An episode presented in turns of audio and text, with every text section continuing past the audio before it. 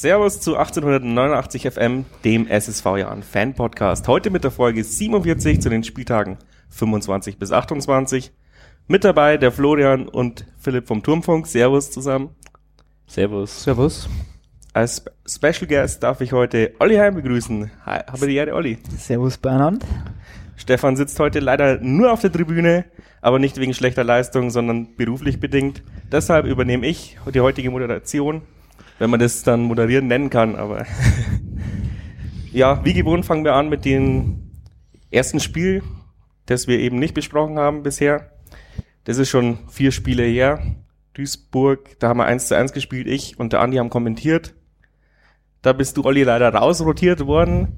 Muskuläre Probleme gab's da. Und ja, das Spiel, eigentlich haben wir es unter Kontrolle gehabt.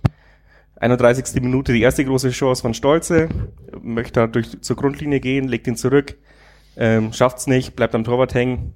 Bisschen ärgerlich gewesen, dann aber paar Minuten später in der 39. Adamian auf al der durch die Beine von Wiedwald 1 zu 0 und dann ging's in die Halbzeit. Wie habt ihr die erste Halbzeit bisher so gese äh, da gesehen, Duisburg? Eigentlich äh, keine Probleme für uns, oder? Das ist schon wieder so lange her, aber eigentlich war es äh, ja schon die letzten, also in einer Reihe mit den letzten Heimspielen finde ich wieder äh, eine ganz gute Leistung. Hast wirklich vorne auch Chancen kreiert. Äh, du hast jetzt die zwei angesprochen. Ich, wie gesagt, das ist zu lange her. Ich habe jetzt nicht mehr äh, so viel mehr im Kopf, aber äh, gerade das Tor äh, durch äh, Hamadi war wirklich schön rausgespielt. Der Pass kommt vielleicht jetzt auch nicht immer an von Adamian, aber ja, haben wir gut gemacht. Die Frage ist halt, äh, ja, warum wir das Ding dann am Ende nicht über die Zeit gebracht haben, aber das kommt dann in der zweiten Halbzeit. Ja, genau. Also in der 61. hat man dann nochmal so eine Riesenchance. Adamian wieder auf al Der allein vom Tor schießt aber Wiedwald an.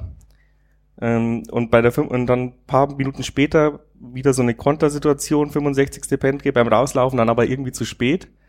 Ähm, dann gab es ziemlich viel ja, Diskussion und wir haben oben gar nicht gecheckt, was, was abgeht und auf einmal zeigt der Schiri auf den Punkt, elf Meter.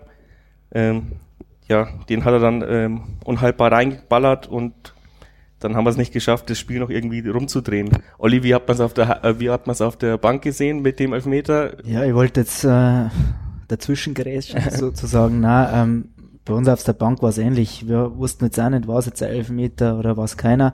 Man es von unserer Position auch nicht deutlich sehen hat können im Nachgang natürlich dann bei der Analyse hat man schon gesehen, dass er ja halt ein bisschen zu spät war.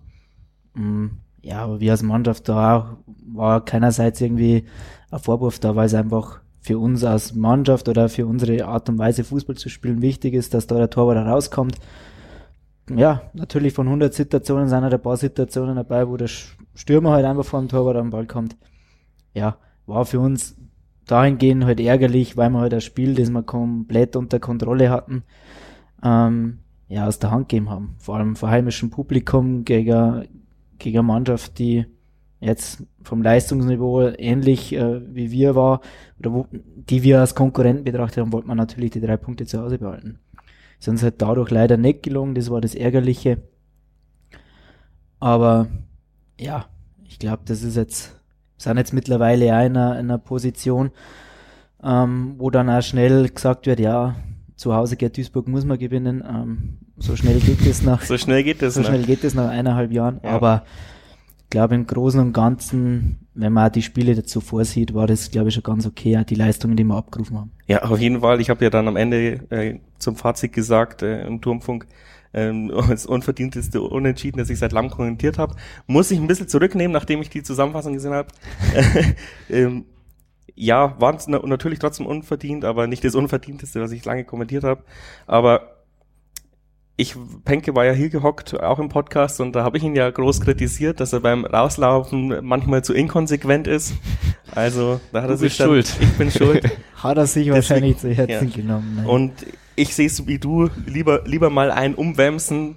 In 50 Prozent der Fällen pfeift der Schiri dann eh auch nicht, wenn Eben. der Torhüter be beteiligt ist. Also auch wenn es in der, wenn du es dir die Wiederholung anschaust, dann musst du es auch erstmal schauen, die haben ja teilweise auf dem Platz auch nicht alle im Plan gehabt, also auch die Schiedsrichter oder Assistent, glaube ich, wusste jetzt nicht ganz, äh, was sie jetzt machen sollen sofort. Hat ein bisschen gedauert, die Entscheidung, mit ein bisschen Rücksprache. Und ich glaube nicht, dass das so oft gepfiffen wird, auch wenn man es nachvollziehen kann, wenn man die Wiederholung sieht. Klar, ich meine jetzt vorhin auch nicht, dass man jetzt einen Penne da irgendwie kritisieren muss, dass wir das Ding nicht über die Zeit gebracht haben. Es liegt sicher nicht am Torwart, auch weniger an der Abwehr, weil wir haben da echt wenig zugelassen im Spiel, sondern muss halt vorne da einfach mehr aus seinen Chancen machen. Aber das haben wir jetzt die letzten Spiele oft genug gesehen. Also mal kommen wir, glaube ich, später dazu, nutzen wir unsere Chancen recht gut und äh, werfen uns dann jeden Ball, halten den noch im Spiel und machen so unsere Tore und mal haben wir halt echt den Chancenbucher und machen relativ wenig rein. Aber es gleicht sich diese Saison relativ gut aus, bin ich auch der Meinung. Also gerade weil wir in der Situation sagen, wo man im Hinterkopf hat, ja, Duisburg hätte man vielleicht äh, gewinnen müssen, was ja absurd ist, eigentlich, wenn man schaut, wo wir herkommen. Gerade deswegen, weil es so gut läuft, ist es ja eigentlich äh, so, dass man auch schön sich besinnen kann, wo man herkommt und äh, einfach mal äh, sagen kann, ja gut, haben wir einen Punkt geholt, ein Punkt mehr zu den 40. Das hat sich ja dann noch ein bisschen weiter so gezogen. Also im greife jetzt mal ganz kurz vor, in Darmstadt habe ich mir dasselbe gedacht, wir robben uns so langsam an die 40 Punkte ran und irgendwann haben wir es dann auch geschafft. Reicht ja auch. Wir hätten einfach in Rückstand gehen müssen. ja, wir haben ja letztens gewitzelt, da muss man, wir müssen einfach immer mit Handicap einstarten, dann gewinnen wir eigentlich jedes Spiel. Ja, das so. ist eigentlich somit das Absurdeste, das wir natürlich ja, ja. Also bei uns natürlich ja Thema ist. Vor allem wird man von außen ja darauf angesprochen, wenn es, ja, so wie jetzt die letzten Wochen ja öfter so nochmal zum Punktgewinn kommt nach Rückstand. Ja, ist jetzt natürlich nicht unser erstes Ziel, dass wir uns immer erst ein Tor fangen, aber. Die Frage steht weiter hinten, glaube ich, auch nochmal. ja, ich glaub, ja, ja. aber da können wir ja dann später noch mit drüber reden. Auf jeden Fall. Ähm, weil es so lange her ist, lassen wir Duisburg gleich äh, sein. Haben wir eben den Punkt geholt. Dann ging's Doppelheimspiel ähm, gegen Fürth eben nochmal. Ähm, na, wieder ich kommentiert mit Matze ja, da haben wir das Spiel eigentlich bis zur 48. Minute perfekt unter Kontrolle gehabt. Jetzt ohne riesengroße Chancen. Palle hat zwischenzeitlich mal gelb gesehen, musste, glaube ich, ziehen in der neunten Minute. Ähm, und in der 48. Minute machen wir endlich, endlich mal ein Freistoßtor nach langer Zeit wieder. Und dann standen da leider zwei, drei Spiele im Abseits. Aber geile Variante. War, war die so äh, einstudiert? Ähm, oder ja, also oder Geistesblitz von Geibel. Wir beschäftigen uns eigentlich vor jedem Spiel mit jedem Gegner, was die bei Standardsituationen oder bei runden Bällen ja, besonders macht, wo vielleicht für uns Möglichkeiten aufgehen. Und natürlich gehören da der ein oder andere Überraschungsmoment dann eben dazu. Hatten wir schon das ein oder andere Spiel, wo es leider schief gegangen ist und wo man eine Freistoßvariante Gegentor gefangen haben. Das war jetzt auch in der Saison. Das Bochum.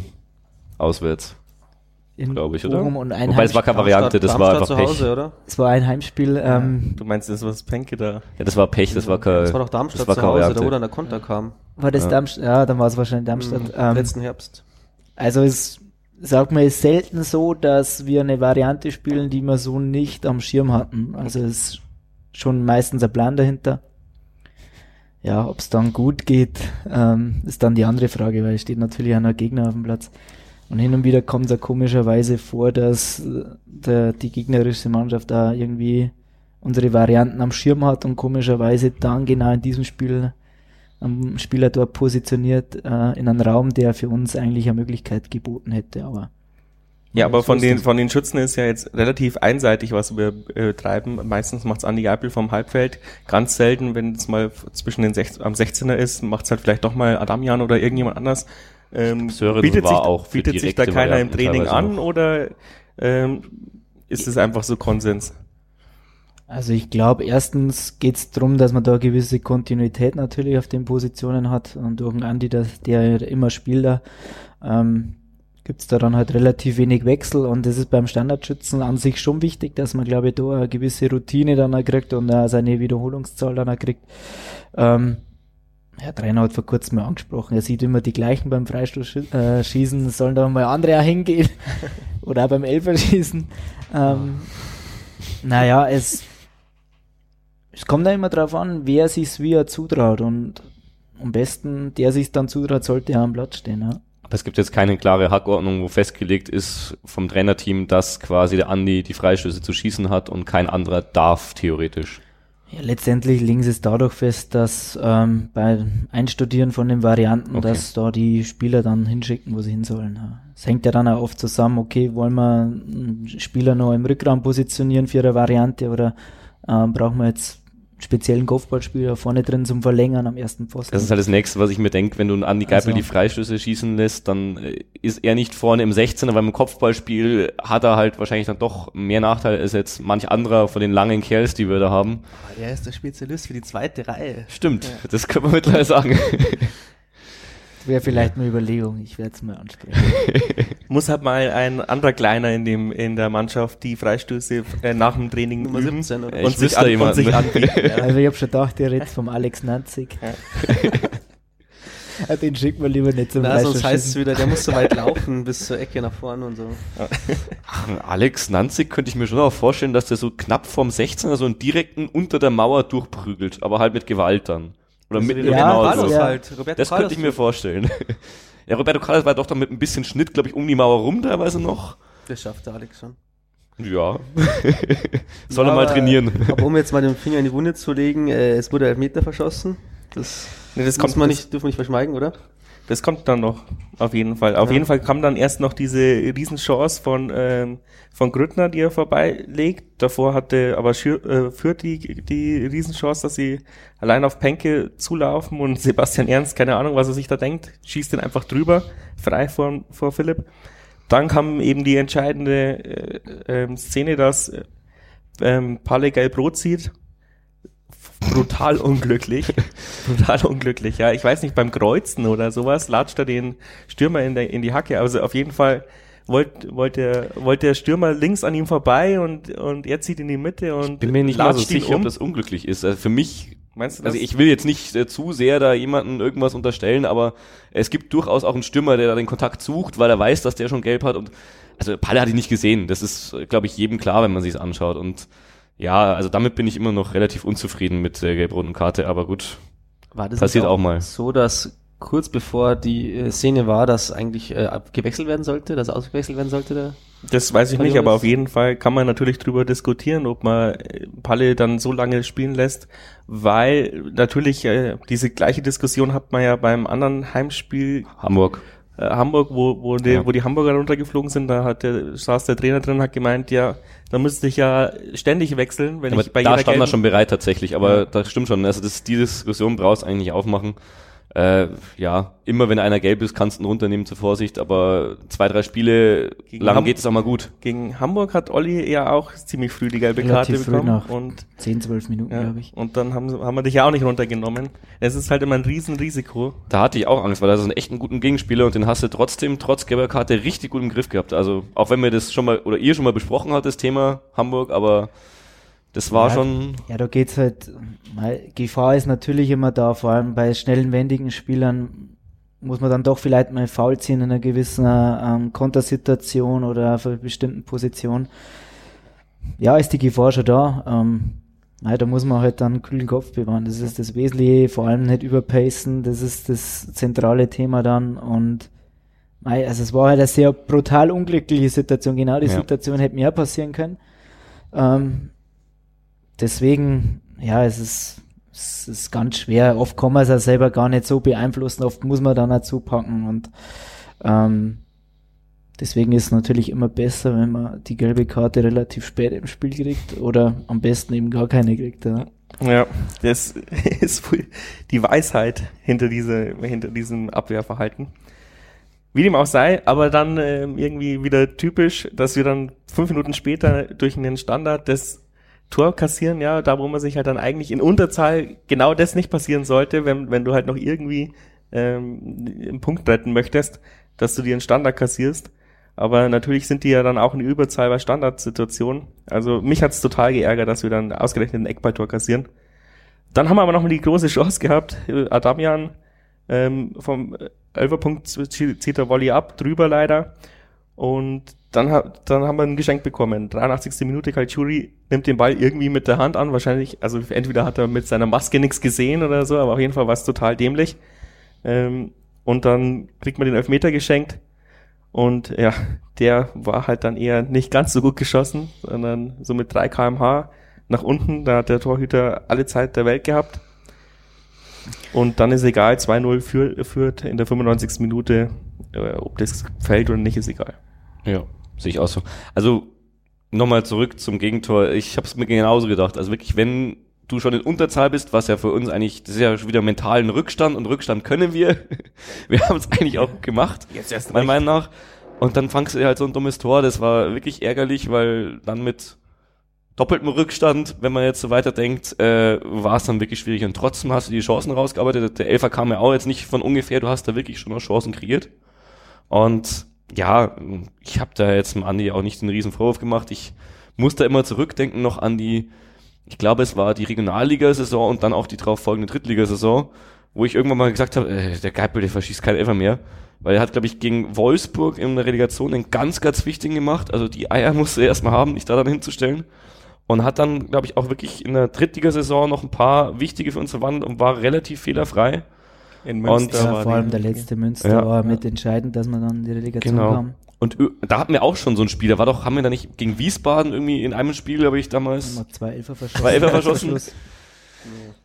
Ja, aber wie gesagt, in dem Jahr macht er dann äh, den in Münster. Also er hat schon richtig wichtige Elfmeter für uns geschossen. Relegation, oder? Ja, so war ja eben Relegation und der Tour zur ja. Relega äh, das Tor zur Relegation quasi mit äh, Münster. Und äh, ja, jetzt heißt also. ja, er wird so schnell keine mehr schießen. Schadet auch nicht, wenn man wer anders ran kann, aber es ist einfach Kopfsache, glaube ich. Also an seiner Stelle würde ich mir jetzt, wo wir durch sind, den Ball nochmal schnappen und einfach 30 Meter daneben schießen, weil dann bist du alleiniger Führender der verschossenen Elfmeter in der ersten und zweiten Bundesliga. Fünf Stück hintereinander. Dann. Schlechteste Quote haben wir schon, hat der Schoko, glaube ich, letztes Mal Ja. rausgefunden, oder? Aber ich meine, äh, wie kannst du jetzt einfach einen Rekord aufstellen als das? Also ich würde es an seiner Stelle mir überleben. Fragst mal Bayerlatz, was er davon hält. Aber wie gesagt, ich würde da gar nicht mehr großartig drüber diskutieren. Ja. Wir haben in der Episode 22, wenn sich jemand anhören möchte, ungefähr drei Stunden, nee, ich mal kurz mit Geipel drüber gesprochen, wo er natürlich gemeint hat, natürlich will ich ihn reinhauen. Und in Episode 42 haben wir, glaube ich, eine Stunde über Elfmeterschießen im Generellen gesprochen. Deswegen brauchen wir, glaube ich, das Thema jetzt gerade nicht mehr hochkochen, weil sonst langweilen wir nur die äh, dauerhaften Hörer. Ich weiß nicht, wer den Artikel hier ins äh, Dokument mit reingehauen hat. Ich glaube, es war sogar Stefan, sogar in der der Stefan. Vorbereitung. Ähm, es war ein Kicker-Artikel, wo der Marco Grüttner eben drüber gesprochen hat, über das Spiel und auch wirklich den Fehler, äh, zumindest in der De- Interpretation vom Kicker, sehr bei sich gesucht hat bei dem Spiel. Das fand ich dann halt auch wieder stark, gerade wenn du äh, einen Mitspieler hast, der jetzt durch diesen Elfmeter eben sehr viel äh, Kritik abbekommen wird. Das ist ja eigentlich klar nach so einem Spiel, äh, dass da zumindest von außen schon ein bisschen geredet wird, dass du dich dann als Kapitän hinstellst und ja, er hat ja auch ein paar daneben gehauen im Spiel, aber für mich war er jetzt definitiv nicht der Schuldige an der Niederlage. Ah, das war das Spiel, wo er den Ball äh, nicht über die Linie bekommt, oder? Das war das Spiel, mit dem, glaub ich, ja. Mit dem, mit, mit dem Oberschenkel. Da hätte er mal lieber die, sein Gemächt nehmen sollen. Ja, aber wie gesagt, Sar also du hast es ja vorhin auch gesagt, der Saris hat eine Chance gehabt, also haben alle das Tor nicht getroffen an dem Tag. Noch dazu äh, hast du die gelb-rote Karte, die unglücklich war, am Ende Mai hast du das Spiel halt verloren. Wir können es uns dieses Jahr auch erlauben, dass du sowas mal abhakst. Das Schöne ist, du kommst ja auch wieder in die Spur dann. Ja, das ist das Schöne, aber äh, zu dem Zeitpunkt hat es mich natürlich brutal geärgert, weil wir hätten es gewinnen müssen, ja. Ja. Selbst, selbst mit der roten Karte, äh, mit der gelb-roten Karte waren die Chancen da, das, das Ding eigentlich noch zu gewinnen. Oder zumindest dann eben unentschieden. Der Elfmeter hat mich dann gar nicht so schlimm gestört, sondern eher, dass wir die Chancen davor nicht machen und danach. Ähm, und aber Fürth, Fürth hat schon noch eine kleine Brisanz, weil die sind wirklich äh, auch Konkurrenten eben in dieser ominösen Fernsehgeldtabelle. Deswegen Ja. sollte man die schon vier Plätze hinter uns lassen. Nur um diesen Fakt auch nochmal reinzubringen. Gut gesprochen. Damit können wir es, glaube ich, be belassen und sind dann schon bei Darmstadt. Da, haben wir, da hast du zum Glück kommentiert, weil ich bin da auswärts gefahren und habe mich nur an zwei Ecken erinnern können. Ja, ganz ehrlich, äh, ich habe es mit Bulli kommentiert und äh, also wir, also von dem Spiel war auch nicht wirklich viel mehr Besseres in Erinnerung aus die Zweiten, bis auf das überragende Tor von Anni Geipel, auf das wir gleich noch kommen. Spiel, glaube ich. Äh, ja, es war, glaube ich, das schlechteste, also das langweiligste Spiel, sagen wir es so, dass ich je kommentiert habe. Ich bin jetzt doch erst seit dieser Saison äh, am Turmfunkmikro dabei. Aber fangen wir vielleicht von vorne an. Äh, ich moderiere es vielleicht mal durch. Äh, da Wastel ist für Palle reingekommen. Dann gab's, äh, wie du es so schön festgehalten hast, eine schöne Regenschirm-Choreo. die war super, weil jetzt habe ich endlich einen Regenschirm hier im Büro. Ich fand, es sah auch sehr gut aus äh, vom Turmfunkmikro aus. Also vom Turmfunkplatz. Auch mit der leichten Drehung drin. Sonnenschirme, oder? Weil die Tribüne war ja knallmäßig. Geregnet hat's nicht, ja. Bei uns war es kalt im Schatten, äh, bei euch drüben in der Sonne, glaube ich, war der Schirm ganz gut als Ich habe trotzdem Sonnenbrand bekommen. ja, auf jeden Fall, äh, ja, den Anfang hat äh, Geipel gesetzt mit einem direkten Freistoß, der aber nicht zu gefährlich war. Dann hatten wir einen Konter gegen uns äh, nach elf Minuten über die linke Seite der erst geblockt wurde und dann wirklich zwei, dreimal noch aufs Tor gekommen ist, aber Penne hat da gut reagiert wie den ganzen Tag. Also das kann man, glaube ich, an der Stelle schon mal aussprechen, war ja dann auch nicht umsonst in der Elf des Tages der Penne da wirklich einen Sahnetag erwischt, den haben wir auch gebraucht. Ja, nach einer halben Stunde äh, nochmal über die linke Seite und wieder halt Penne im 1 gegen 1. Ich muss jetzt, glaube ich, nicht die ganze Zeit aufzählen, wie oft du geschrieben hast, Penne rettet wieder.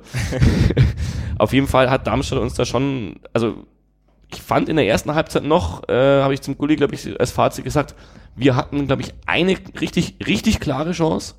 Aber ansonsten diese kleinen Halbchancen und teilweise dann, die vergisst man immer, diese 1 gegen 1 Situationen, die verdrängt man immer. War Darmstadt eigentlich überlegen. Also da hätten wir uns nicht beschweren können, wenn wir da zurückliegen, auf keinen Fall. In der 55. ist da auch passiert. Ja, mit dem Schulbuchkonter, also der Heller ist halt irgendwie einer der schnellsten Spieler der Liga. Da hat der Föhrenbach wirklich dann, glaube ich, auch eine schlechte Position gehabt und ist dann nicht mehr hinterhergekommen. Der war irgendwie auch in der Vorwärtsbewegung. Genau, das ja. meine ich. Also ein bisschen Stellungsfehler weiß ich jetzt gar nicht, aber war halt ein bisschen unglücklich. Und dann kam die Flanke halt unbedrängt und äh, in der Mitte konnte auch keiner mehr irgendwie stören und deswegen kann der Penne da auch gar nichts machen. Da stand 1-0. Dann aus dem Nichts, also das Tor war wirklich aus dem Nichts, kam dann äh, das wunderschöne Tor von Anni Geipel, ich habe noch kommentiert, in den Winkel Tatsächlich war der relativ mittig, aber halt mit einer Wucht, äh, das Ding, glaube ich, keiner hält. So sollte schießen mal. Ja. Wie sah das aus dem Gästeblock aus oder weißt du davon nicht mehr so viel? Der Jubel war groß. Na dann. Scheißegal, Hauptsache Nicht drin. nur auf der Tribüne, der war bei uns hinterm Tor groß. ja, also das war wirklich, hat auch wirklich, glaube ich, jeden gefreut. Ich glaube, wir haben es im Turmfunk auch gesagt, gerade nach der Elfmeter-Geschichte, dann, wenn es gleich im nächsten Spiel so ein Tor machst, ist auch wirklich wieder schön. Ich meine, Anni Geipel haut sich wirklich auch jedes Spiel voll rein. Ich habe es jetzt schon einige Spiele, die ich kommentiert habe, habe ich ihm, glaube ich, lobend erwähnt, weil er halt einfach ackert, ackert, ackert und auch echt viele wichtige Ballgewinne für uns hat. Und ja, wenn er auch mal ein Tor schießt, ist es noch besser. Ich muss aber als Fan und als Turmfunksicht sagen, unverdiente Tore sind immer am geisten, weil dann, dann die erwartet man eher nicht und, und dann explodiert man so richtig. Im Gegensatz zu, wenn wir das Spiel dominieren und dann jetzt schießt halt endlich das Tor und dann, ja, jetzt ist er drin, passt schon. Aber, aber solche dreckigen Teile sind auch mal geil. Wir haben es uns ja im Nachhinein fast noch verdient, zumindest vorübergehend. Ich meine, dann kam noch die Chance für Jan Schorsch nach um, äh, Pass von Salah, der aufs relativ frei aus Spitzenwinkel aufs Tor schießt und dann, ja, jetzt nicht ganz auf der Linie, aber kurz vor der Linie noch äh, ähm, von der Linie gekratzt wird, von dem Darmstädter. Äh, der Torwart war da eigentlich schon geschlagen. Dann äh, Grüttner hat auch nochmal in der 76 aus kurzem Winkel schießen können und wurde abgewehrt. Aber dann äh, war am Ende wirklich Zittern angesagt. Also da kam ja eine Ecke nach dem anderen reingeflogen. Ich habe jetzt äh, nicht gezählt, aber es war auf jeden Fall zweistellig am Ende und ich glaube, wir hatten zwei, weil ich im Gulli die ganze Zeit das Ohr vollgelabert habe, wenn wir noch eine bekommen, egal wie gut wir noch Ecken sind, die dritte, die machen wir rein. weil wir halt wirklich jede Ecke verteidigt haben, aber eine davon war auch wirklich dann noch richtig knapp. Also als Fazit, äh, klar, es unterschreibt, glaube ich, jeder, es war schon ein glücklicher Punkt. Die musst du aber auch holen. Ich meine, du hast oft genug Pech gehabt, das haben wir auch schon gesagt. Wir haben uns ein bisschen näher der 40-Punkte-Marke genähert. Du hast einen schönen Tag im Block gehabt und Sonnenbrand. Ich habe einen Äppler gehabt, der war auch ganz gut in Darmstadt. Mehr ja, habe ich, glaube ich, zum Spiel übrigens zu sagen. Der, der Fanclub Südhessen ähm, auf dem Parkplatz äh, kostenlos Apple, äh, Appleboy ausgeschenkt. Das muss man nochmal lobend erwähnen. Ja, also der Medienraum war auch gut, den muss ich auch loben, das gibt's auch nicht in jedem Stadion. Ja. Was, was ist ein Regensburger Schnaps? Vielleicht sollten wir da auch mal langsam. Also Äppler ist ja kein Schnaps, das ist ja, äh, ja Cider quasi. Ja, also. es ist eigentlich Essig mit Alkohol. das hast du gesagt. Ja. Ja, also wie gesagt, mehr brauchst aus meiner Sicht zum Spiel gar nicht sagen, außer ich habe noch was dazu. Das ja, als Monolog. Olli, aber da kommen wieder so alte Jahnstadion-Atmosphären auf in Darmstadt, oder? Also ich finde, ähm, der Presse- und der Bereich ist ja gleich neben dem Spiel, neben der Gästekabine. Also die, die Man Kabine, teilt sich die Toiletten, da das ist schon geil. Auf, das, ja, da in der Kabine, da werden schon wieder Erinnerungen wach, ja. Es, ja, Böllenfall-Tor, glaube ich, ja, auch ein Stadion mit sehr viel Tradition.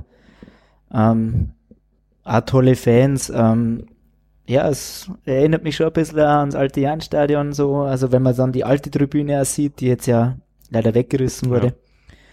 Ja, ähm, ja so eine Erinnerung von früher. Immer sehr unangenehme Spiele dort ja, mit den mit den Zuschauern von Darmstadt. Ähm, ja, hat nie Spaß gemacht. Ähm, aber wenn man da einen Punkt mitnimmt, äh, ja, so schlecht ist gut die Bilanz in den letzten Jahren ja gar nichts das stimmt. in Darmstadt.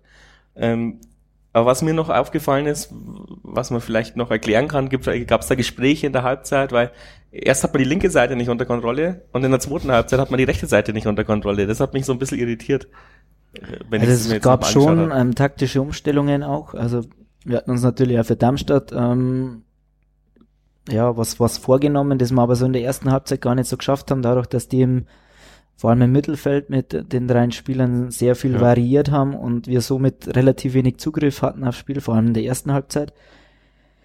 Wurde dann bisschen besser, aber auch erst nach, nach, äh, nach ein paar Minuten, ähm, nachdem wir das Tor gefangen haben. Ähm, ja, darf jetzt auch nicht vergessen, Darmstadt ist jetzt schon eine Mannschaft, die, glaube ich, auch andere Ansprüche hat, wie um da hinten drin zu stehen. Ähm, sehr unangenehme Mannschaft, vor allem mit sehr guten Einzelspielern, wie hm, Heller vorher schon erwähnt. Ähm, deswegen ist es immer schwieriger. Also man darf halt, es ist immer so auf ja, Gang auf Messerschneide sozusagen, weil man einerseits doch Druck aufbauen will und nach vorne verteidigen muss, aber andererseits, wenn dann natürlich hinten der Raum auf und da der Ball drüber geht, ein Laufduell ist halt immer brandgefährlich, vor allem mit dem schnellen Außen. Und ja, das ist immer die Frage, okay, wie kriegt man auch das Verhältnis hin? Und beim Tor haben wir es leider ein bisschen übertrieben gehabt, dadurch, da haben wir uns den Konter eben gefangen. Aber danach wurde es dann immer besser und glaube ich, dann war jetzt nicht unser bestes Spiel natürlich, aber ich glaube dann da hat man dann kurz nach dem Gegentor schon ein paar Situationen, wo wir dann eben zu Abschlüssen gekommen sind. Ja, letztendlich kannst du es fast nur gewinnen mit dem, mit der einen Chance vom Jan. Aber wir waren da schon so weit, dass wir, dass wir uns dann alle im Kreiser gegenübergestanden sind und gesagt haben, okay, glücklicher Punkt, ähm, Mund abputzen, ähm, auf in den Bus und geht's wieder heim. Nächstes Heimspiel schaut's dann wieder anders aus. Und du sprichst es an, das nächste Heimspiel. Endlich sind wir beim Sieg. 2 zu 1 haben wir gegen Bochum gewonnen. Äh, Lukas und ich haben kommentiert. Als Wechsel gab's nur Stolze für al ähm, ja, hat man eigentlich brutal im Griff das Spiel. Ich zähle jetzt eigentlich nicht alle äh, Chancen auf also bis zur Halbzeit äh, äh, chancenlos für uns. Eigentlich ungefähr, dass man sagen kann, ja, eigentlich jetzt muss irgendwann das Tor fallen in der zweiten Halbzeit, wenn wir so weiterspielen. Dann, ich habe es kommentiert als typischer Jan, 51. Minute, du warst drücken überlegend und wir kriegen so einen lächerlichen Handelfmeter, war auch einer, aber wir haben ihn halt zu dritt gestellt und er lupft ihn halt quasi so ein bisschen an die Hand. Es sieht in der Wiederholung aus, also wie es gesagt, ist natürlich ich möchte niemandem ja. Absicht unterstellen. Es ist, es ist wahrscheinlich auch gar nicht, selbst und wenn, dann wäre es schlitzohrig. Aber äh, weißt du, es, es sieht richtig so aus, als ob der da steht, ah, da ist eine Hand so ungefähr da, wo sie nicht zu suchen hat, lupft man die mal an. Ja, ja. Wahrscheinlich wollte er vorbeigehen und äh, das ist ja auch, äh, am Ende ist es sogar legitim, wenn die Hand halt irgendwo da ist, wo sie nicht hingehört, hast du ja Pech gehabt. Aber es passiert halt auch echt oft sowas, dass wir uns dann so ein dummes Ding fangen. Deshalb mein Standardwitz auch immer, lupfen halt an die Hand, aber bei uns klappt es halt blöd aus, ja. Wobei, wenn wir jetzt die Handdiskussion aufmachen, die in ganz Deutschland äh, gerade irgendwie eskaliert die letzten Monate, glaube ich, dann wären wir heute nicht mehr fertig. Also Nein, es ist halt einfach auch schwierig Was? und der war fast noch einer von den klarsten, die es gibt, muss man jetzt auch sagen.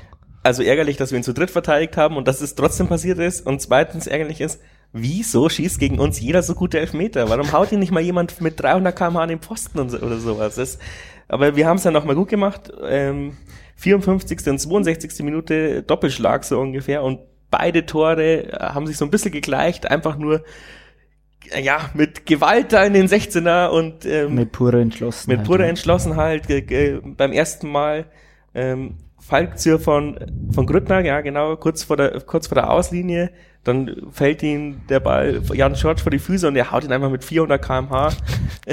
Aufgeschrieben hast du nur 200, jetzt sind es 400. 400 rein. Morgen sind es 800. Morgen sind es 800. Exponentiell steigend. Ähm, in der 62. Einwurf Salah, dann auch wieder Weiterleitung von Grüttner auf Adamian, der auf George. Der schießt einen Torwart an, der zweite Ball von Fallrückzieher auf Adamian auf Grüttner und der nickt ihn dann endlich rein. Ähm, wie, wie, wie der Olli schon gesagt hat, einfach nur purer Wille, beide Tore und natürlich trotzdem halbwegs gut rauskombiniert, aber ja. dann vorm Tor endlich mal diese Entschlossenheit und diese Wut gezeigt, die vielleicht auch ein bisschen davor gefehlt hat. Das ist immer so Binsenweisheit. Ich habe im Nachgang auch ein Zitat vom Achim irgendwo gefunden. Ich glaube, es war bei auf der Bochumer Seite. Wahrscheinlich hat er es auch in der PK gesagt. Habe ich mir nicht angeschaut. Äh, Mentalitätstore, also die beiden vor allem. Also trifft's eigentlich ganz gut. Ich meine, äh, dieses Mentalitätsmonster, mit dem immer um uns um sich geworfen wird mit dem Begriff, da können manche wahrscheinlich mittlerweile gar nichts mehr anfangen, weil der so oft kommt. Aber gerade für die beiden Tore, du kämpfst wirklich um jeden Ball, halt, hältst den noch drin irgendwie. Gut, in einem anderen Spiel ist der dann halt mal im Aus, da hast du dann Pech gehabt. Aber Bochum ist dann halt auch unsortiert im Strafraum in beiden Situationen einig und dann kriegst du ihn irgendwie über Linie. Also das ist, ja, das ist dann, glaube ich, auch schon ein bisschen dann ein Stück weit auch das Glück, dass du dir erarbeitest, indem du halt so oft versuchst und anderen Spielern halt auch mal wirklich scheiterst. Es ist halt wieder mal komisch, ja, dass diese geilen Kombinationsspiele nicht zu Tore führen, aber dann, wenn man dann mal äh, Wut im Bauch hat, dann klappt's auf einmal. Ähm, ja. Das ist der Rückstand. ja, ich würde es auch so sehen. Also klar, du wirfst dich in jedem Spiel, glaube ich, rein. Ähm, gegen Fürth und gegen Duisburg hat's halt dann mal nicht so geklappt. Ähm, da kann man, glaube ich, keinen Vorwurf machen. Und wenn man sich die Gegner so anschaut, auch ähm, alle vier Gegner, das sind eigentlich Kandidaten für die erste Tabellenhälfte. Mal klappt's halt, mal nicht da entscheiden, dann halt Kleinigkeiten, auch wenn ich jetzt da wahrscheinlich tausendmal dasselbe sage, was Bayer auch mal sagt. Und ja, die Tore haben schon so gewirkt, also wollte man es 100 Prozent, auch in Jan Schorsch äh, wollte es, glaube ich, ziemlich. Ähm, aber gegen Bochum scheint es zu klappen. Also in der Hinrunde hat es ja auch super hingehauen. Der Mentalitätssieg, ich weiß nicht, war da irgendwas anders, Olli, oder gegen Bochum als gegen Fürth oder gegen Duisburg oder war das einfach nur das Momentum? Also vom, vom, Prinzip her gehen wir eigentlich in jedes Spiel mit der gleichen Einstellung und das glaube ich sieht man ja immer, auch Spiele, die wir jetzt ähm, ja, verlieren oder unentschieden spielen, glaube ich, da sieht man die gleiche Mentalität am Platz und äh, die gleiche Energie. Ähm, deswegen würde jetzt das mal verneinen, aber ich glaube, uns tut's oft gut, wenn wir ähm, nicht so viel Zeit vom Tor haben, wenn wir wirklich so mhm. in die Bälle ähm, mit voller Energie reinrumpeln können und diese Kugel Richtung Tor bringen. Ähm, also eher die Reflex als die Nachdenkfußballer. sozusagen. Das ist also ein bisschen unsere Spielweise. Da bleibt ja oft nicht viel Zeit zum Überlegen, sondern muss funktionieren. Ähm, durch unser ähm, Pressing-Spiel ähm, muss man sich einfach auf den Hintermann verlassen, dass jeder zu 100% da dabei ist. Und wenn einer ähm, ja, ein bisschen zu spät kommt, dann, dann wird's eklig für uns. Und deswegen ist es schon so ein bisschen unsere DNA geworden die letzten Jahre, dass man halt wirklich also 100% versucht, in jede Aktion reinzukommen. Und es ist ja lustigerweise oft so, dadurch, dass wir äh, viele äh, Trainingsformen, Spielformen ähm, haben, die ja auf die hundertprozentige Belastung immer ausgelegt sind, auf die hundertprozentige Intensität, äh, merkt man dann schon oft, wenn wir dann mal wirklich Zeit haben, dass, dass uns das ne, eher nicht so liegt, dass wir schon eher so auf ähm, das Pressing, auf die hundertprozentige Intensität gedrillt sind und äh, das schon so äh, ja in unsere DNA aufgenommen haben. Ja, ich meine, ihr müsst ja auch nicht so oft den, die Führung verwalten. Das ist ja jetzt noch nicht so oft passiert. Äh, habt ihr aber bei ein paar Spielen auch gut hinbekommen. Was, was mich aber beeindruckt ist, ähm, man hätte ja bei Bochum jetzt auch äh, äh, gedanklich sagen können, ja gut, wir haben 38 Punkte, jetzt läuft's halt heute nicht. Dann fahren wir halt ein bisschen zurück, dann sind wir nicht ganz so kaputt am Wochenende und der Muskelkater am Montag ist nicht ganz so schlimm. Und abgestiegen sind wir eh nicht, nach oben geht wahrscheinlich auch nichts mehr. Ähm, greifen wir halt nächstes Spiel wieder an. Ähm, aber dass ihr halt dann immer noch diese, diese Aufstiegsmentalität habt, so, so ungefähr, weil ihr seit vier Jahren, also wie du schon sagst, seit vier Jahren ungefähr ist diese Mentalität in der Mannschaft drin und du kriegst sie nicht mehr raus und, an, und andere Mannschaften haben halt eben das Problem, dass sie immer mal diese Durchhänger haben und dann denkst du dir, naja, jetzt haben sie wieder fünf Spieltage überhaupt nicht gekämpft, aber wie du sagst, bei euch passiert es vielleicht in einem oder zwei Spieltage, wo man sich denkt, hey, was war denn da jetzt los? Aber ansonsten, selbst wenn wir verlieren, haben wir am Ende dann trotzdem mehr Kilometer als der Gegner abge abgerannt, die, die Zweikämpfe angenommen, aber haben halt unsere Chancen meistens nicht gemacht. Aber keine Ahnung, wie ihr euch da jedes Mal wirklich so motivieren könnt. Das ist ja irgendwie ja, so ein Novum in, in, im Sport Deutschland mittlerweile. Ja, das liegt schon begründet ja in der täglichen Trainingsarbeit einerseits, aber andererseits äh, ähm, von der charakterlichen Struktur der Mannschaft ist. Wenn man so jeden einzelnen Spieler, ist egal, wie man da rauspickt, äh, ist charakterlich ähm, ja perfekt, äh, passt perfekt in unsere Mannschaft und ja, hat, wir haben halt alle, das was man halt auch immer wieder feststellt, bei vor allem bei Mannschaften, die ja so an einem Strang ziehen, dass die halt einfach eine klare Linie haben und alle ja das gleiche Ziel haben und dass sich dort auch einzelne Spieler dann einmal zurücknehmen äh, können und auch müssen, damit das funktioniert. Das äh, sieht man, glaube ich, bei uns auch ganz gut. Ähm, in Summe ist es einfach was, dass man das jetzt so, so früh Saisonziel erreicht für, für unseren Verein einfach eine riesen, riesen Sache, ein riesen Privileg als Fußballer ähm, Teil dieser Geschichte sein zu können.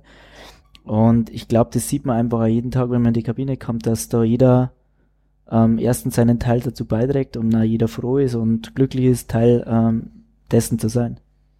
Das ist ja, glaube ich, auch äh, jetzt wirklich schon das zweite Jahr in Folge so früh. Also ich habe es nicht rausgesucht, wann es letztes Jahr so weit war, aber es kommt, also wenn, dann ist mir jetzt dieses Jahr noch früher dran fast. Aber auch letztes Jahr lief es sehr ähnlich, dass die Hinrunde schon ganz gut war, die Rückrunde war dann sogar noch besser. Und dann haben wir auch relativ früh wirklich dann diesen Punkt erreicht, den wir jetzt haben. Ja, 40 Punkte, Bayer Leute, wir holen es immer wieder. Hier, sie haben ihr Ziel erreicht, sagt das Navi. Was macht ihr jetzt? Aber letztes Jahr hättest, hattest du noch irgendwie Angst, dass du mit 43 Punkten absteigst. Also das ist ein bisschen noch der Unterschied. Ja, dieses Jahr denkst du dir, hast du dir vor fünf Wochen schon gedacht, dass du mit 35 nicht absteigst. Ja. so wie die unten rumkrebsen. Nee, aber es ist halt am Ende dann einfach überragend, wenn man sich auch anschaut, äh, es wurde ja schon letztes Jahr ausgerufen, historisches Leisten allein mit dem Klassenerhalt. Und dann hast du das jetzt zwei Jahre in Folge so früh eingetütet, dass du dir ja eigentlich jetzt hat, äh, wirklich noch was sind es noch, äh, sechs Spieltage oder fünf Spieltage, äh, hier wirklich ja einen theoretischen faulen Lenz machen kannst, das musst du natürlich dann verhindern. Das äh, ja, die verdient schon große Anerkennung. ja. Das Deswegen finde ich ja das Paradox, dass man sich, also ich habe mich zum Beispiel gegen Duisburg und Fürth nach dem Spiel schon geärgert. Ja gut, äh, ja, hätten wir eigentlich einen Punkt oder äh, also gegen Fürth einen Punkt und gegen Duisburg einen Sieg holen können. Aber das ist eigentlich das Paradox, dass man eigentlich dann sich ärgert, weil man so, gerade weil man so, sich so gut dasteht und denkt, ja gut, jetzt Jetzt können wir eigentlich die, die schlagen richtig. Duisburg, Abstiegskandidat, quasi 22 Punkte da. Ähm, also das ist immer so, es kippt immer ganz schnell auch, glaube ich, so diese Psychologie vielleicht. Aber ich möchte da nicht in die Köpfe reinschauen das ist jetzt meine Fansicht, äh, dass ich mich da jetzt nach äh, äh Fürth und Duisburg schon, schon aufreg. Auf jeden Fall, aber das stimmt schon. Ich habe mir letztens auch mit Blick auf die Tabelle gedacht, oh Gott, wie würde ich mich aufregen, wenn wir jetzt Darmstadt oder so wären oder, oder Magdeburg oder sowas. Aber das ist ja eigentlich äh, das Level, wo wir uns sagen könnten, äh, mit Magdeburg, das ist der direkte Konkurrent, ja, und äh, ich lese den, weil, weil wir mal in dem Podcast waren, dem sein äh, Blog die ganze Zeit und der leidet unfassbar, so wie ich auch leiden würde. Und der tut mir so leid und ich denke mir, und in der Situation könnten wir auch sein eigentlich von unserem äh, von unserem Budget und, und von der Mannschaft und so, aber Gott sei Dank haben wir euch als Mentalitätsmonster da und haben da überhaupt keine, keine Probleme nach unten. Aber ich, ich grause mich vor dem Tag, wo es mal wieder so ist. Ja, ich finde auch, dass wir uns das ein bisschen bewahren müssen, beziehungsweise sich auch teilweise jetzt schon wehren, wenn die Leute dann jetzt nicht nur nach so Spielen äh, wie Darmstadt äh, oder äh, davor führt, klar, dass da mal einer grantelt oder sagt, äh, es hätte es nicht sein müssen, ist okay. Aber wenn dann äh, die Sprüche kommen von wegen, ja, wenn wir das gewonnen hätten, dann hätte man noch oben eine Chance gehabt oder sowas, möglichst lange wirklich auf den Teppich bleiben. Haben also, wir noch eine Chance. Möglichst lange meine ich äh, auch äh, in der Liga weiterhin als Saisonziel auch äh, von Fanseite wirklich den Klassenhalt im Blick haben und wenn der Klassenhalt da ist, dann schauen wir weiter, was wir jetzt diese Saison auch machen, aber jetzt hier nicht irgendwie dann wieder das Rechnen anfangen nach oben oder irgend so ein, so ein Mist, weil äh, also ich habe maximal fatal. Platz 4 hey, Hamburg, hat gestern, Hamburg hat gestern verloren. Ja, aber ich meine, ich habe irgendwie das Gefühl, der große Unterschied zu äh, so wie ich den Jahren historisch noch im Kopf habe, vor äh, fünf Jahren plus X, war es immer so, wir haben eigentlich recht ähnlich gespielt, äh, zumindest was die Chancenkreierung anbetrifft. Wir haben teilweise richtig viele Chancen kreiert, haben total oft äh, Pech gehabt, äh, selten ging was rein. Und dann hast du solche Spiele gehabt wie gegen äh, Fürth oder gegen Darmstadt, wo du denkst, äh, ja, hm, irgendwie war das heute nix. Teilweise hätten wir es vielleicht sogar gewinnen müssen, aber wir haben uns die Butter vom Brot nehmen lassen. Aber es hat sich nicht ausgeglichen. Du hast Spiele verloren, weil du zu schlecht warst oder weil du eine schlechtere Leistung gebracht hast als der Gegner, ganz klar. Und du hast welche, die waren knapp und die hast, die hast du verloren. So übers Mittel gedacht und vor allem halt die Zweitligaspiele äh, damals. Und diesmal ist es eben so, es gleicht sich aus. Du hast eben durch diese Mentalität, die du jetzt in der Mannschaft hast, hast du die, weil die Jungs füreinander fighten und vielleicht, weil du jetzt halt auch eventuell in der Breite mehr Qualität in der Mannschaft hast, dadurch, dass du es wirklich von der Regionalliga quasi hochentwickeln konntest, den Kader, ähm, da hast du jetzt einfach vielleicht auch ein bisschen mehr das Glück, dass du äh, diese knappen Dinger äh, oft dann auch auf deine Seite ziehst und es gleicht sich komplett aus. Am Ende musst du damit zufrieden sein, was du hast und es einfach feiern und jetzt nicht irgendwie wieder das Träume anfangen. Und wenn wir mal irgendwie hochrutschen und noch Vierter werden und damit äh, so und so viele Plätze verführt sind, damit wir wieder mehr Geld in der TV-Tabelle bekommen oder sonst irgendwas, äh, sage ich auch nicht nein, natürlich nicht. Ja, das Schöne an dieser ganzen Sache ist halt, dass man eine ähm, kontinuierliche Entwicklung sieht in der Mannschaft. Letztes Jahr, die Spiele, die wir letztes Jahr verloren haben, spielen wir dieses Jahr unentschieden. Und das merkt man halt jetzt halt auch in der Tabelle. Und mal schauen, wie es nächstes Jahr ist. Wenn es ja. noch mal ein Stück weitergeht, mal gucken, was, was dann rauskommt.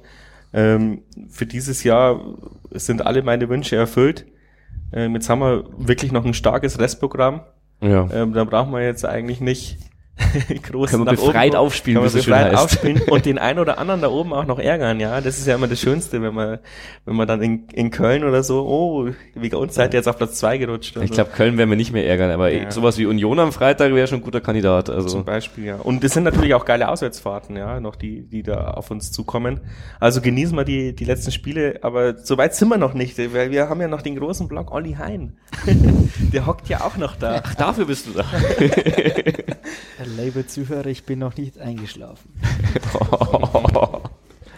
ja, auch wenn es manchmal passieren kann, wenn man Philipp so zuhört. Hat er nicht gesagt. Okay. Also wir haben letzte Episode ja über deine Rückkehr gesprochen, weil du hast ja da drei phänomenale Spiele abgezunden. Ähm, äh, haben wir mit den Ohren geschlackert, weil wir dachten, ja, also ich habe gesagt, du bist besser zurückgekommen, als du in Liga 3 aufgehört hast. Weil zwischenzeitlich hast du ja mal ganz kurz zweite Liga gespielt und hast ein Choreo bekommen und sowas, aber dann hast du dich ja wieder verletzt. Aber dann. Ganz kurz trifft's, zwei Minuten. aber.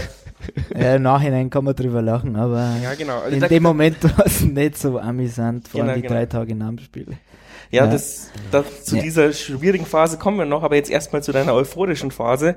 Ähm, wie schafft man es ohne Spielpraxis so auf den Punkt eben zurückzukommen? Also keine Ahnung, ja. Also bist du ein Mentalitätsmonster oder hast du so heimlich, heimlich mit irgendwelchen Fitnessgurus trainiert, die, die dich besser gemacht haben als den Rest der Mannschaft so ungefähr, während du alleine in deinem, in deiner Vorbereitung, weil redet man ja oft alleine dann, wenn man äh, verletzt ist. Ähm, wie hast du das geschafft? Weil ich meine, die anderen haben jetzt eineinhalb Jahre zweite Liga dir voraus, deine Mannschaftskollegen nochmal. Ich meine, natürlich hast du früher schon gespielt, aber du warst ja lang verletzt. Du hast ja von 0 auf 100 wirklich dreimal durchgespielt. Also das ja. fand ich schon auch beeindruckend, dass da gerade in den ersten Spielen bist du es ja gewohnt, entweder man kommt nochmal für eine halbe Stunde rein, so als äh, Spieler, der jetzt lang verletzt war, oder ja, man wird ausgewechselt, äh, damit man nicht die vollen 90 Minuten gespielt, oder? Also bevor du genau. Ja. ja. Das war gegen Paderborn Ende okay. Januar. So, der erste Einsatz eben nach der äh, zweiten schweren Verletzung, nach der OP dann eben. Ja, ich glaube, da muss auch jeder Sportler so ein bisschen so sein eigenes Rezept ähm, ein bisschen finden. Natürlich hat jetzt schon eine gewisse Vorerfahrung durch meine erste Verletzung. Aber dadurch, dass ich operiert worden bin, war es jetzt das erste Mal auch mit einer größeren OP, wo ich längere Zeit ausgefallen bin. Ähm, ja, glaube wichtig ist, ähm, ist immer, dass man im Kopf klar bleibt und dass man sich da ähm, ja dass man sich nicht erstens nicht zu viel Gedanken macht.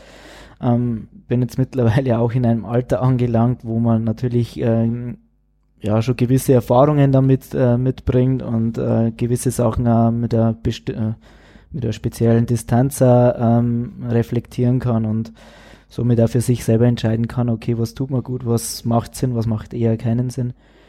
Ähm, deswegen, ja, dass ich jetzt halt, ähm, schon willensstark bin, glaube ich, das, äh, das weiß man aus den letzten Jahren. Und dass ich es erstens mir selber beweisen wollte, aber eben auch nochmal den Zuschauern, vor allem durch die Choreografie, die ich da letztes Jahr bekommen habe. Das ist halt schon eine, ja, eine positive Energie, die man da zurückbekommt, die man so eigentlich ja gar nicht beschreiben kann. Ähm, es war für mich in dem Moment brutal überraschend, weil ich 0,0 damit gerechnet gehabt habe Und wenn man da dann über den Platz läuft und äh, dann natürlich so die Ereignisse der letzten Jahre automatisch dann so ein bisschen vom inneren Auge vorbeifliegen, äh, hat man da schon ein paar Tränen in die Augen, weil man, ja, weil das ja natürlich auch ein Zeichen ist für, für Wertschätzung, für Dankbarkeit.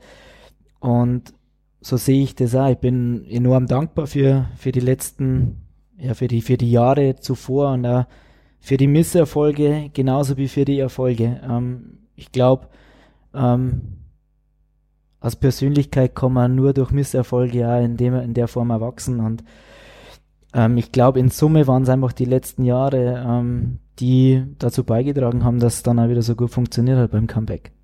Ja, aber du bist ja quasi nicht nur sportlich gut zurückgekommen, sondern warst taktisch auch super eingestellt, wie die Mannschaft spielt.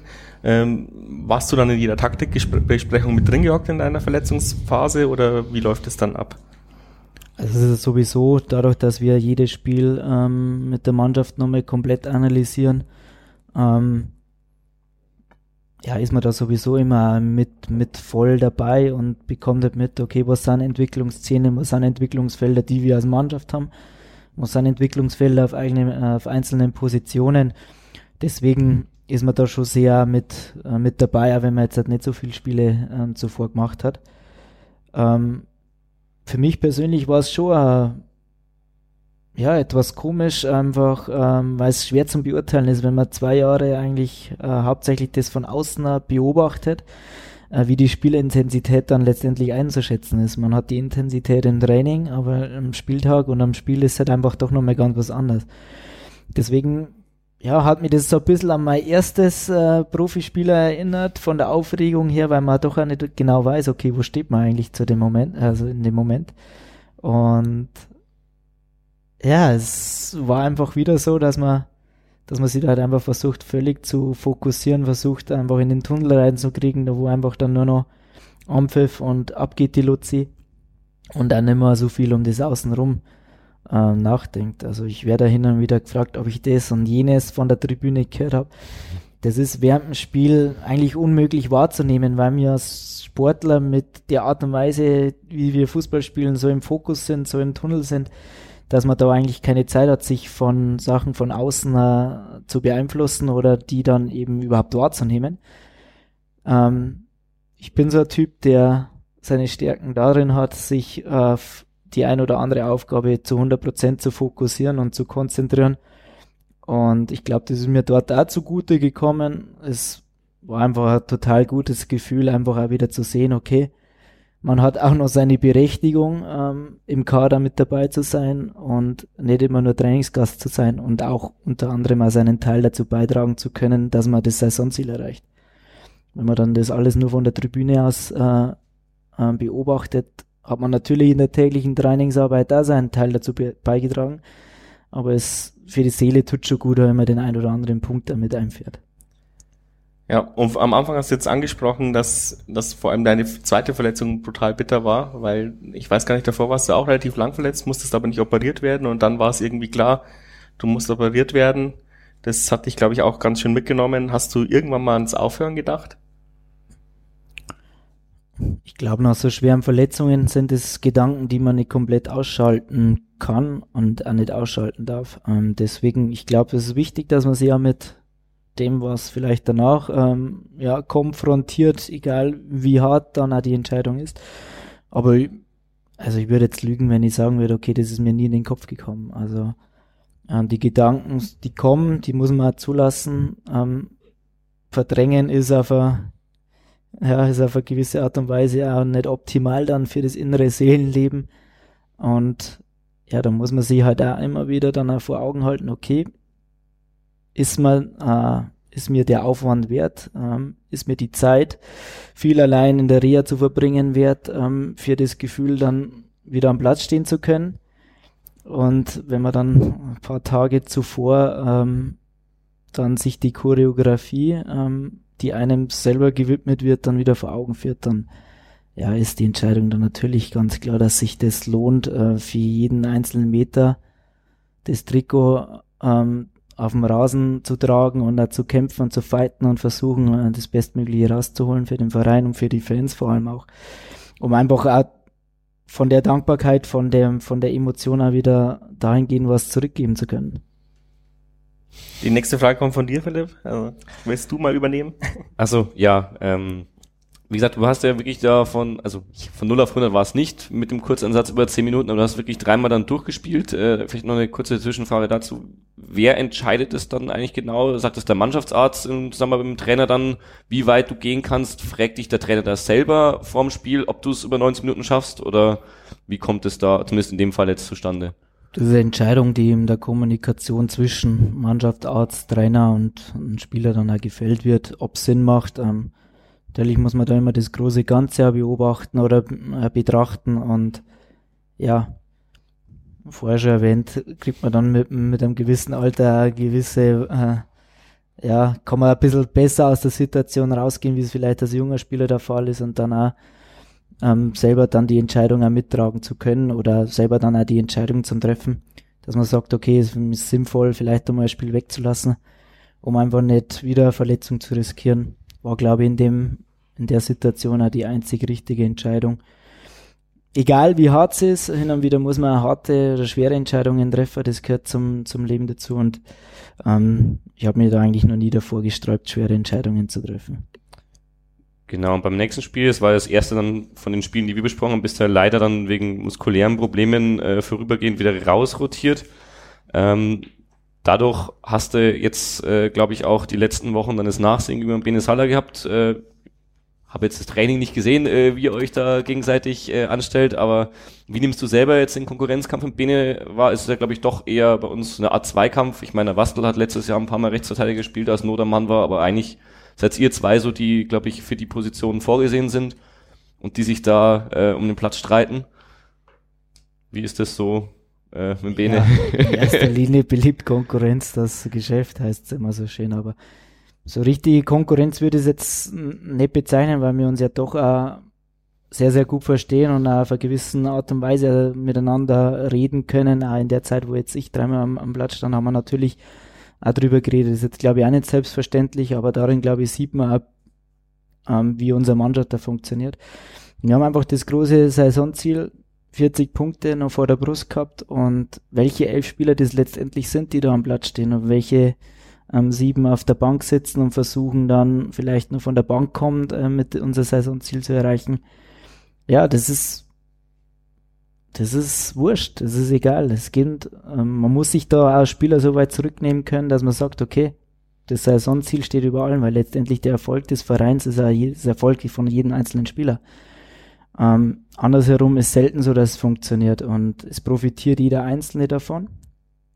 Und ja, es ist egal, auch wenn es schwer ist. Man versucht natürlich auch dem Trainer immer die schwerstmögliche Entscheidung zu bieten. Und das habe ich an es ist ja dann so im Gespräch, wenn man dann auch gewisse Entscheidungen natürlich auch einmal erklärt werden, wenn man sagt, okay, der und der spielt jetzt, ähm, hab da einfach das bessere Gefühl, dann ist ja das vollkommen okay. Und da muss man sich jetzt selber dann auch so weit zurücknehmen können, um zu sagen, okay, das ist ein Trainer seine Entscheidung, der wird dafür bezahlt, dass er entscheidet.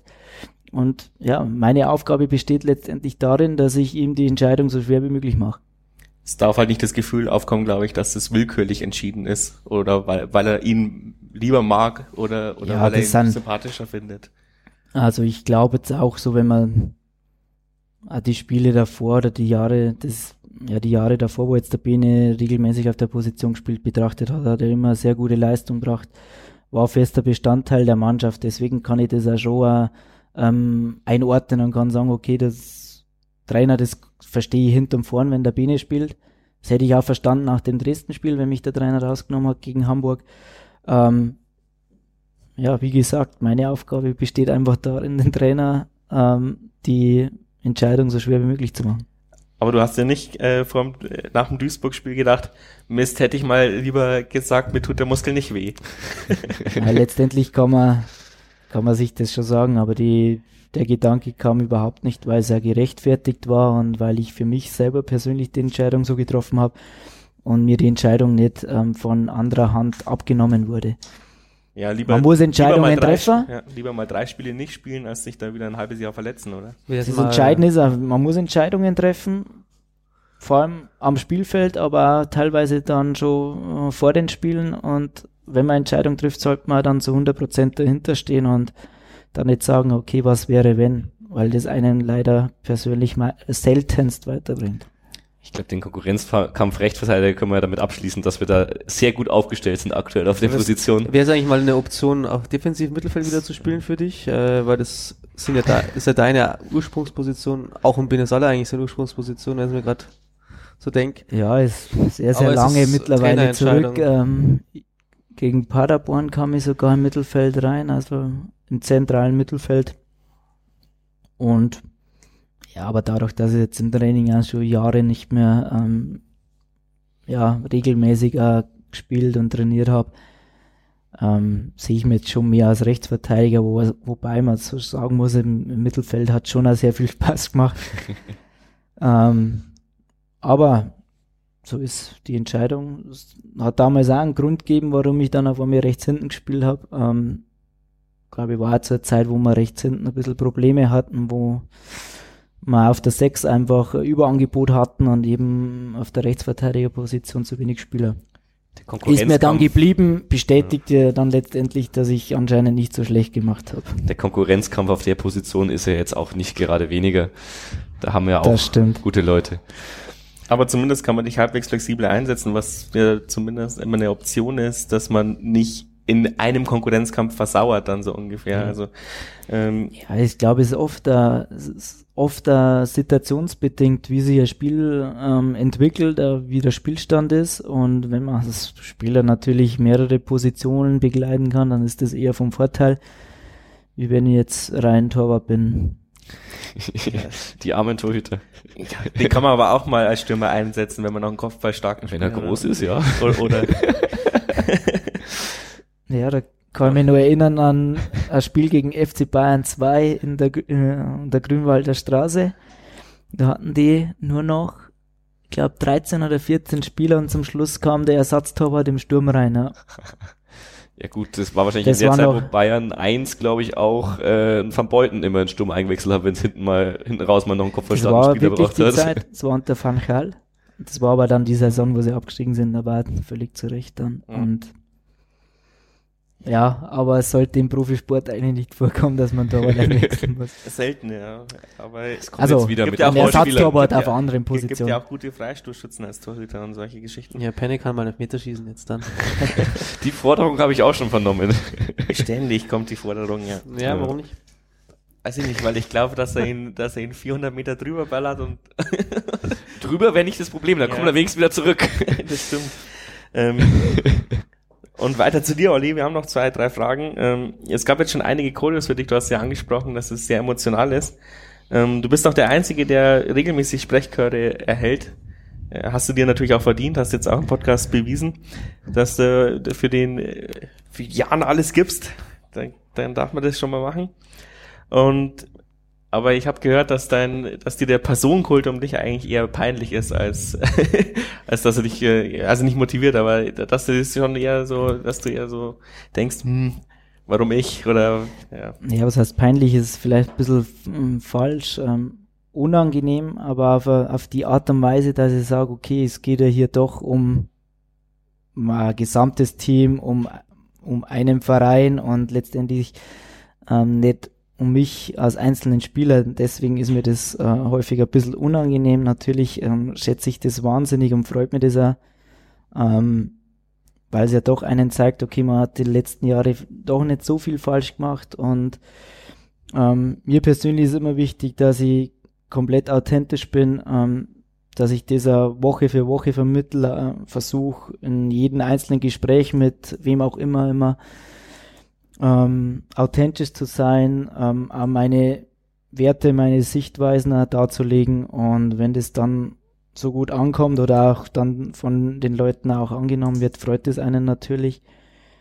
Und ja, ich kann mich noch an, an das Gespräch mit Christian Keller erinnern, ähm, nach der Choreografie ähm, gegen St. Pauli 2018.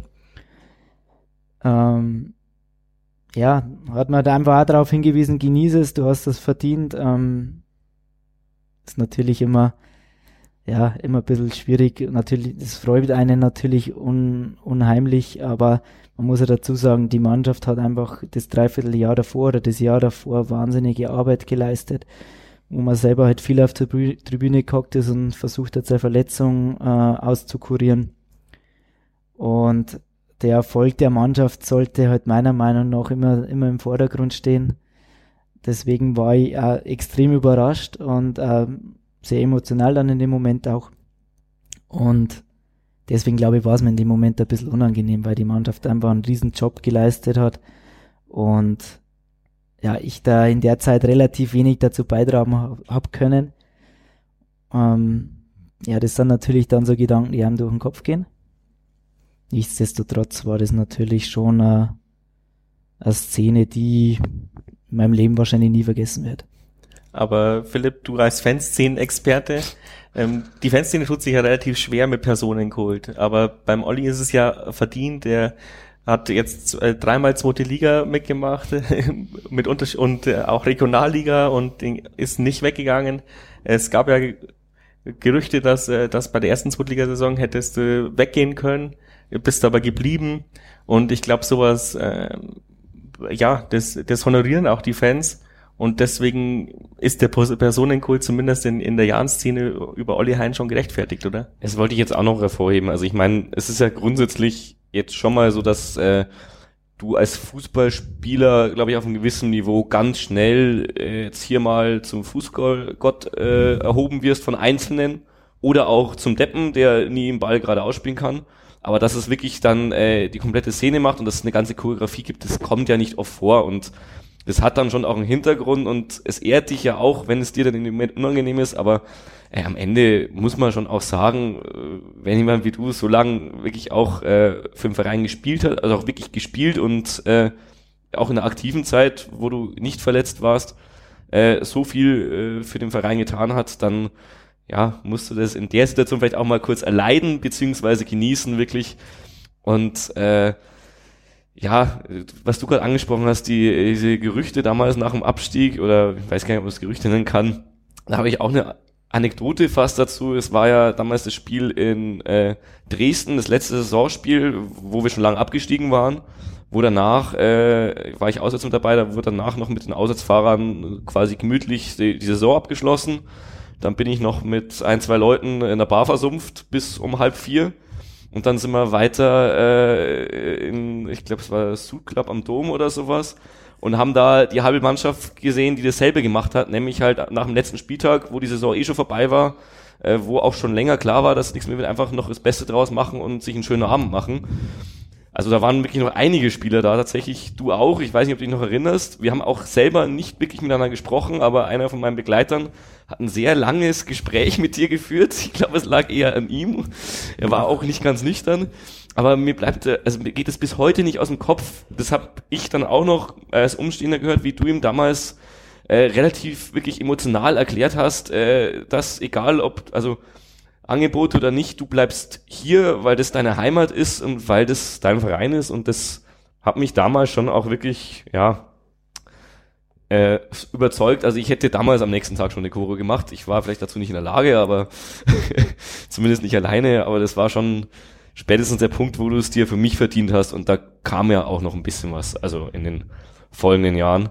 Und ja, ich glaube, diese Spieler brauchst du auch.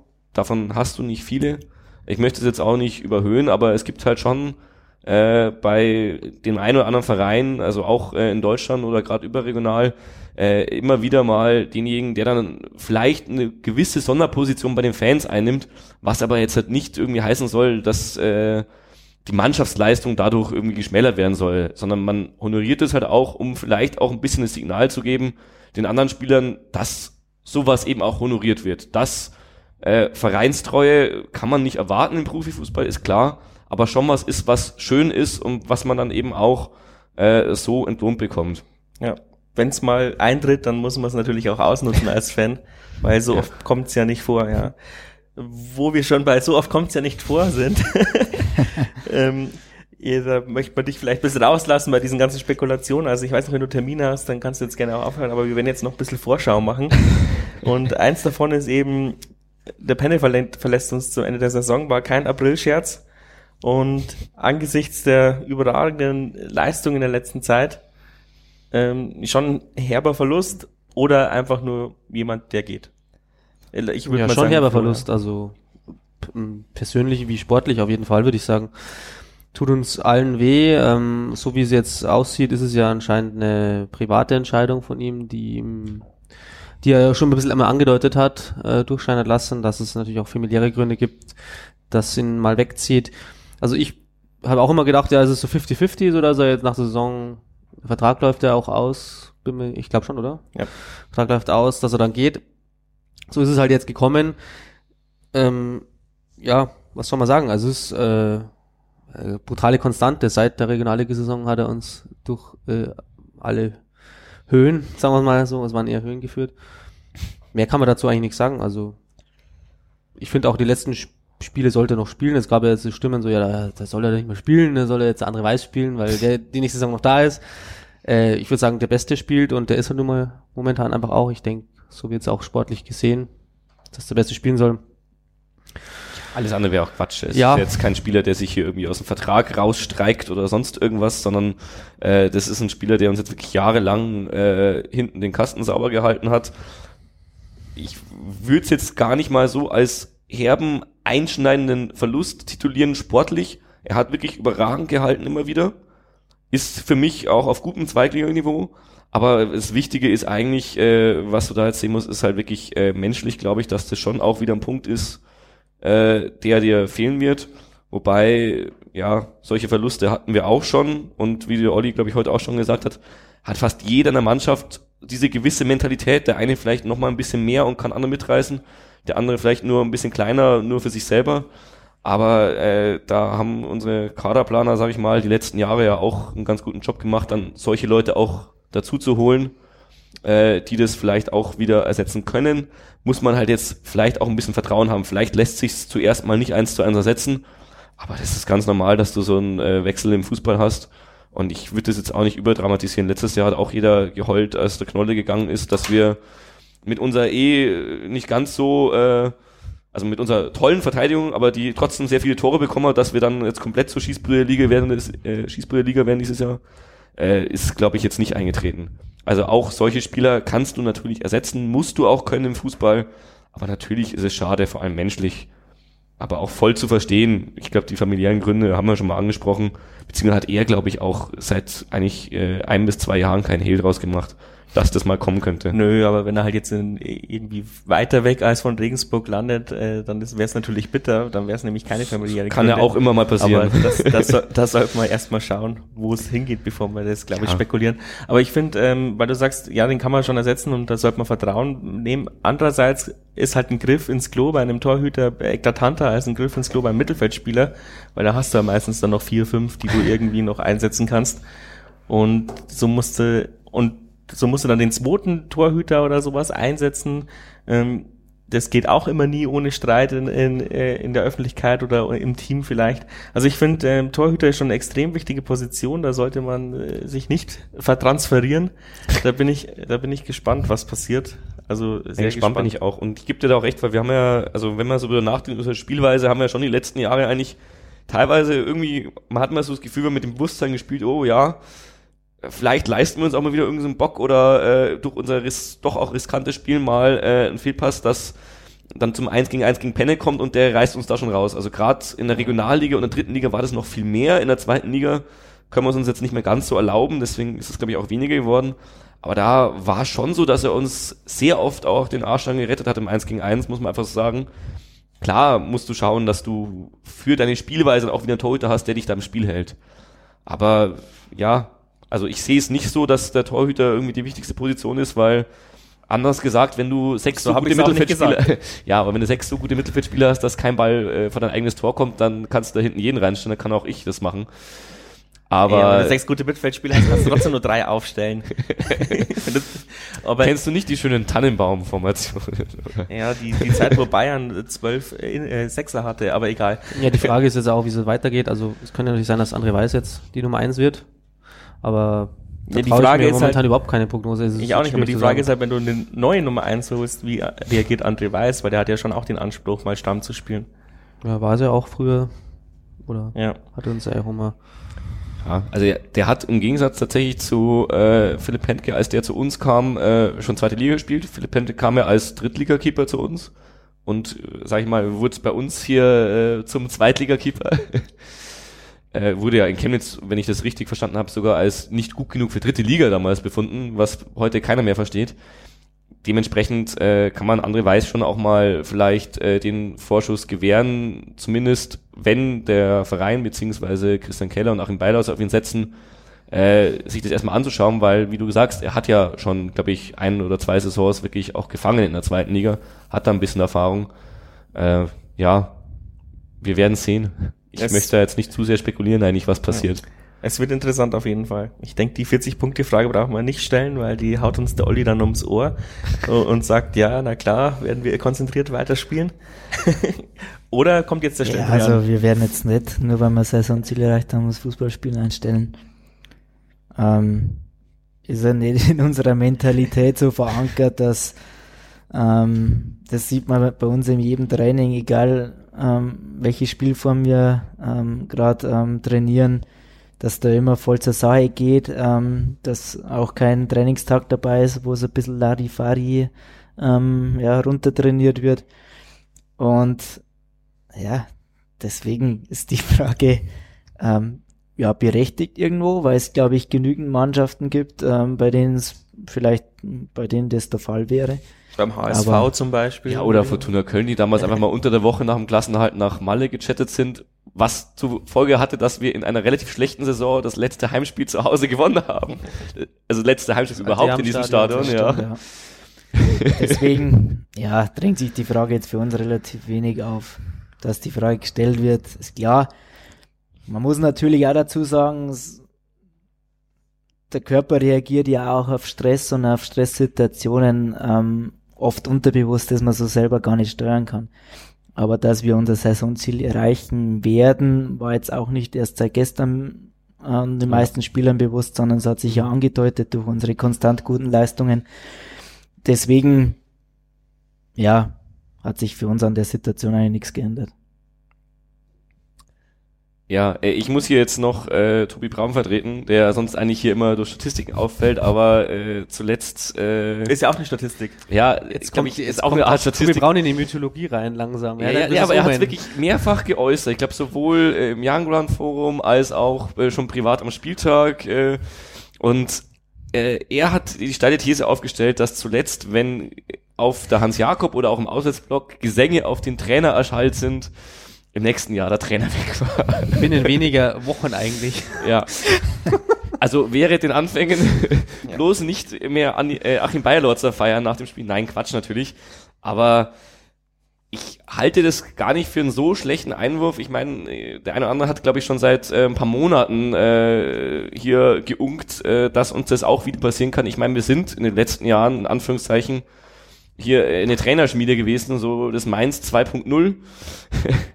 ah, aber es gehört halt wie beim Spieler eigentlich zum Geschäft. Zur Not äh, musst du dann halt, wie hat's äh, Christian Keller irgendwann mal so gesagt, auch Trainer scouten, was wir ja offenbar machen und wirklich einen Nachfolger einstellen. Aber ich hoffe Hat er noch fünf im Hut? Hat er noch. ja, wahrscheinlich. Wir haben, wir haben was in der Hinterhand. Nein, aber äh, du musst wie immer auch bei Spielern hoffen, dass sie so lang wie möglich beide bleiben und das Ganze äh, für den Jahren weiter positiv gestalten. Aber am Ende gibt's dir recht, dass du was richtig gemacht hast. Und ich glaube, diesmal könnten wir sogar ein paar Scheine sehen, falls dem so wäre. Aber wer weiß. Korrelation und Kausalität, sage ich da nur Tobi Braun. ähm, schon klar, ja, weil wenn wir den Trainer besingen, hat er meistens gute Leistung äh, gebracht und dann kriegen das auch die anderen äh, Fans, äh, die anderen Mannschaften mit, weil die scouten wahrscheinlich auch Trainer, der ein oder andere. Und dann kann man uns halt jeden wegkaufen, weil wir halt äh, trotzdem immer noch irgendwie eines der geringsten Budgets haben. Aber ich weiß es nicht, ja. Aber Bayer Lorz wäre ich auch nicht so äh, wütend wie den anderen beiden, weil er hat nie gesagt, Abwarten. Ja, schon. Jetzt kommt, ich bin immer wütend, sprechen kommt noch und bin, dann. Ich bin immer wütend. Aber ich meine, er hat zumindest sich noch nie hingestellt und hat gesagt, oh, ich habe schon immer in der Jahrenbettwäsche geschlafen, wollte hier schon immer Trainer sein. Gibt's doch auch erst seit fünf Monaten. Mensch. Vielleicht sollte man jetzt nach Das dem wäre der Podcast. einzige Trainer, was möglich gewesen wäre. Ich erwarte jetzt ja auch das Super Sonderangebot Jahrenbettwäsche nach der Podcast-Ausgabe im äh, Angebot. können wir so noch mal ein bisschen hypen, ja. Ja. Aber ja, er, er hat zumindest kein Hehl draus gemacht. Er hat einen langen Vertrag. Ich hoffe, da steht keine Ablösesumme drin und dann, also wie du schon gesagt hast, dann gibt's Moneys und vielleicht gibt's dann auch ein Grillfest oder so. Zum Abschied. ja. Flo, du bist so Hm. ruhig. Ja, da kann ich gar nichts sagen dazu. Also die Begehrlichkeiten sind vielleicht da, aber das, das, das Traurigste wäre, weil er halt so gut passt zum Jan und ähm, weil es einfach so scha- schaut's aus von außen, dass es halt auch mit der Mannschaft super passt. Also Ich so muss viel auch sagen- Harmonie, äh, so viel äh, rosarote Welt. Könnte ja noch länger gehen, denkt man sich als Fan, also mal schauen, was dann kommt. Ähm, Ungewissheit ist immer von kacke uns als aus, Fan. glaube ich, kann es immer so weitergehen, das erste Mal. Aber das ist ein sportliches Geschäft. Also vielleicht gibt's nach der Saison ein Angebot, vielleicht will er dann eins annehmen, vielleicht auch nicht. Also da kann ich jetzt. Also ich Weil da müssen wir ja sagen. fast auf Also, Niederlagen hoffen, Ahnung. damit er nicht in den Fokus von anderen Mannschaften gerät. Nee, nee. Also wenn, dann ist er in dem Fokus ja eh schon drin und vor allem, ich muss sagen, ganz ehrlich, also Gesänge hin oder her, ich war, ich habe da schon auch die letzten Monate immer wieder so ein bisschen faden Beigeschmack gehabt bei den ganzen Trainerentlassungen oder sonstigen Spekulationen. Da liest man dann natürlich schon mit als Fan, aber ich bin da jetzt eher entspannter geworden, ganz ehrlich, weil es sind mittlerweile wieder so viele Trainer auf dem Markt, so die letzten Wochen. Und dann ha- haben die wieder irgendeinen anderen Favoriten, der irgendwo aus Holland kommt, das heißt, dann ist quasi noch einer mehr im Karussell drin, den ich gar nicht auf dem Zettel hatte. Das muss jetzt auch sagen, ey, so viele Plätze gibt's nicht in der Bundesliga und ich glaube fast, dass in der zweiten Liga nicht viele Vereine gibt, die, äh, ohne jetzt da groß viel zu wissen, aber äh, die da Achim dann unserem vorziehen würde, da muss schon ein Erstliges anklopfen wahrscheinlich.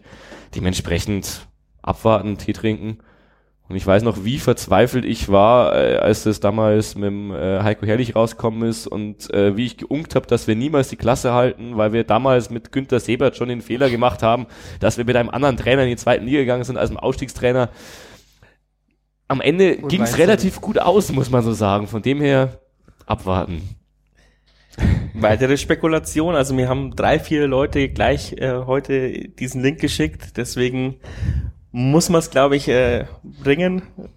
Mir wäre es relativ egal gewesen, aber wenn, wenn das Volk das Thema möchte, dann sprechen Sie natürlich an. Florian Heister, äh, Reviersports hat berichtet, äh, 22. Rechtsverteidiger, verlässt den TSV Steinbach und den kennen wir ja, den Verein, da kommt äh, Damian her. Ähm, Heißt mittlerweile TSV Steinbach-Heiger. Ach ja, das ist nicht, das ist nicht fett gedruckt, Entschuldigung. TSV Steinbach-Heiger. Die haben sich umbenannt. Und der geht wohl Richtung zweite Bundesliga und Reviersport will erfahren haben, dass er nach Jan Regensburg, zum Jan Regensburg geht. Und äh, ja, offensichtlich haben wir gute Kontakte zu, zu dem Verein, wenn Adamian daherkommt, aber ja, wenn er kommt, wird es ein, äh, wird's eine Konkurrenz für dich geben, eine weitere Rechtsverteidiger, die du wahrscheinlich annehmen wirst und ihn wahrscheinlich auch gut ausbilden äh, wirst. Ähm, für, für dich vielleicht irgendwann mal in ein, zwei Jahren dann der, der Nachfolger, weiß ja nicht, wie lange du noch möchtest. Zehn Jahre geht das Ja, schon also, noch. also ich glaube, ähm, das haben wir jetzt auch die letzten Jahre ja gemerkt, dass man einfach, was unsere Transfers äh, betroffen hat, äh, sehr, sehr gutes Händchen hatten. Ähm, jeder Spieler, der hierher gewechselt ist, hat seinen Teil dazu be- beigetragen und hat eine gute Entwicklung genommen. Ähm, ja, ist jetzt nicht so, dass wir uns da irgendwie vor Konkurrenz fürchten. Ähm, es ist immer ge- geben und nehmen. Deswegen glaube ich, ähm, kann jeder von jedem ähm, sehr viel lernen, sehr viel profitieren. Und natürlich komme ich jetzt mittlerweile auch in ein Alter, wo ich so ein bisschen die Mentorenrolle übernehme. Ja, aber jetzt mal Hand aufs Herz, wer kennt den Spieler? Ich glaube nicht, oder? Vor heute nie gehört und ich möchte jetzt hier auch nochmal anmerken, auch wenn der Reviersport das vielleicht herausgefunden hat, es gibt mehr als einen Zweitligaverein, also Ja, in Guillaume Groß von Jena war irgendwie auch schon mal. der fast stimmt, der war ein Jahr, drei Jahre, Jahr nee, eineinhalb so. Jahre bei uns im Gespräch, dazwischendurch sollte er nach England gehen, weil der Investor von Jena irgendwie auch einen Verein in England hat und ich glaube mittlerweile ist er immer noch in Jena und mittlerweile nichts mehr wert, obwohl sie kurz zwischenzeitlich den Marktwert in die Höhe getrieben haben in irgendwelchen Millionensummen. Also Ja, In dem Fall ist so, der Vertrag läuft aus, der geht, der hat anscheinend, der ist verletzt, der hat gesagt, er geht wirklich nach der Saison und in die zweite Liga, kann nicht sagen, welcher Verein, also das kann man schon als sicher annehmen wahrscheinlich, aber wo der dann hingeht, wir werden es dann sehen, wenn es der Jan verkündet. Ich denke mal, da gibt es da eine Pressemitteilung und Ja, aber die, Wir haben- Fra die Frage ist halt, wie hoch ist überhaupt die Wahrscheinlichkeit, dass der TSV Steinbach zwei Zweitligaspieler hervorbringt? Da haben sie sich Tja. ja jetzt schon dafür gefeiert. Wir haben das ja steht da auch in der, glaube ich, in der Pressemitteilung anscheinend mit drin, dass sie jetzt schon das auch als Lob für ihre Arbeit sehen, dass sie da äh, quasi schon zwei Leute hervorgebracht Wir haben haben, ja einen in guten Scout Zeit. in der Gegend, habe ich gehört. Markus Digidi.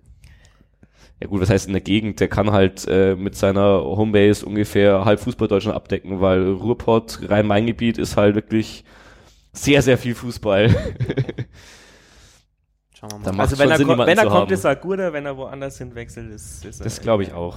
Ja. schlecht. Ja, sehr interessante These. Okay. Also was dafür spricht, dass der, der zu uns kommt, ist schon, dass äh, wir ja schon äh, verstärkt, sage ich mal, in den Regionalligen tatsächlich uns die Spieler suchen in den letzten Jahren.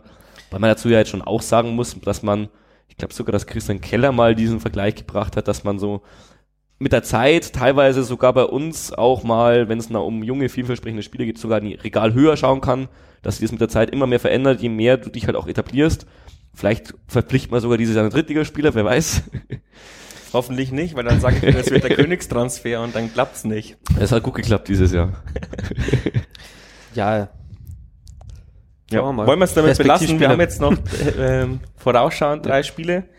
Ja. Äh, Dann darfst du gleich äh, Union einschätzen, weil das kommentierst du mit dem Gulli zusammen. Jo, am Freitag gibt's hoffentlich äh, nur auf dem Kommentatorenpult das gleiche Spiel wie gegen Darmstadt. Gulli und ich sind wieder am Start äh, gegen oder bei Union Berlin, die ja, ich habe es mir gestern angeschaut, äh, das Hamburger Spiel. Die haben ihnen ja schöne Vorlage gegeben. Union kann, glaube ich, an Hamburg vorbeiziehen. Natürlich spielen beide am Wochenende, aber äh, ja, ist jetzt wieder in Starkdistanz der dritte Platz für die Unioner. Dementsprechend sind die wahrscheinlich hoch motiviert. Wir sind auch hoch motiviert, weil wir haben ja nichts zu verlieren, wie wir heute schon festgestellt haben. Ja, also, ach nee, Spahn, Union ist auf Platz, äh, auf dem Relegationsplatz sogar und haben Platz zwei in Schlagdistanz. Ich habe sogar richtig hingeschrieben, Mensch. Warum korrigiert mich denn keiner? Aber ja, wie Hat gesagt, doch jeder ge- Wir wollen wir wollen's totschweigen. wie gesagt äh, Gulli und ich sind wieder Mikro äh, für alle, die Freitagabend nicht schaffen, weil es ja wieder so schön terminiert wurde für so ein kurzes Auswärtsspiel. Aber ja, fahren trotzdem einige mit, was ich gehört habe. Wird, glaube ich, noch ein schönes, schöner Kick jetzt gerade so nach den 40 Punkten einfach das Ganze genießen. Reine- schreibt, reine- mich mir auf die Fahne. Reines Stehplatzstadion, die Stimmung relativ assig. Ähm, freust du dich schon, Olli? Sehr, sehr schönes Spiel, glaube ich. Ja, sehr, sehr interessante. Atmosphäre auch. Ähm, vor allem, glaube ich, wenn von uns auch wieder sehr viele mitkommen. Ja, ist natürlich sehr, sehr, sehr, sehr schönes Stadion. Vor allem auch ein bisschen so, wenn man die Tradition des Vereins ein bisschen ähm, mit einbezieht. Ja, ist, ja, ist ein Gegner, der vor uns steht und dem man vielleicht noch ein bisschen ja, in die. Suppe spucken kann, wenn man so schön sagt. Aber ja, wie vorher schon erwähnt, wir werden jetzt nicht das Fußballspiel einstellen, nur weil wir 40 Punkte erreicht haben. Unser Saisonziel damit. Ähm, ja, es ist ein sehr, sehr interessanter Gegner, die über die Saison betrachtet konstant gute Leistung braucht, haben auch zu Recht auf dem dritten Platz stehen. Und für uns sportlich eine sehr, sehr interessante Herausforderung. Ich finde auch tatsächlich, dass sie relativ ruhig da oben äh, den dritten und zweiten Platz da äh, ständig im Visier haben. Im Gegensatz zu die anderen, äh, die da ständig Schlagzeilen produzieren und auch mal, auch und gewohnt, auch mal. Bockmist bauen und äh, so wie der HSV halt ab und zu mal äh, gegen den letzten verlieren oder solche Geschichten. Ich glaube, die sind es mittlerweile auch gewohnt bei Union, dass sie am Ende dann doch nur Vierter oder Fünfter werden. Und deswegen jetzt lieber vielleicht hier nicht äh, hier gleich mal die Pferdeschau machen. Aber ja, also für mich auch ein Verein, der, nachdem wir das am Freitag gewuppt haben, gerne auch noch ein paar Punkte sammeln darf und sicher auch mal eine Liga höher spielen darf, weil die wirklich seit Jahren da auch, ja, jetzt nicht nur fußballmäßig, sportlich, sondern auch stimmungsmäßig wirklich schon gute Leistungen bringen. Und auch, weil gerade das Stadion angesprochen wurde, vielleicht noch ein kleiner äh, Filmtipp, mal kurz hier Themenwechsel. Ich habe es vor ein paar Monaten im Fanprojekt gesehen, da haben die ihn ausgestrahlt auf einem Kinoabend. Äh, es gibt einen Film zum Stadionbau von Union Berlin. Die haben das Stadion modernisiert durch die Fans wirklich, also haben wirklich sehr, sehr viele äh, ja, Fans mit angepackt und es ermöglicht. Sehr sehenswerter Streifen. Und ja, gibt auch sehr viele Einblicke. Also es sind auch ein paar Kultpersonen dabei, die da mit, mitwerkeln. Ich habe auch ein paar Kultpersonen letztes Jahr in der S-Bahn gesehen. so, und äh, gute Überleitung zu Magdeburg. ähm, da ist keiner der Kommentatoren hier am, am Tisch. Mats und Andi werden kommentieren. Ähm, ja, das ist wieder so ein Ding, wo wir sagen, hey, das, da müssen wir daheim eigentlich gewinnen. Das macht es, glaube ich, die ganze Sache wieder besonders schwer, äh, wenn man schon mit so einer Erwartungshaltung ins Spiel geht. Aber irgendwie kann man das vom Umfeld wahrscheinlich gar nicht mehr wegbekommen, dass man gegen den Vorletzten oder den, den, der, der auf der Delegationsplatz steht, dann gewinnen möchte. Aber das sind dann genau die schwierigen Spiele, oder Olli?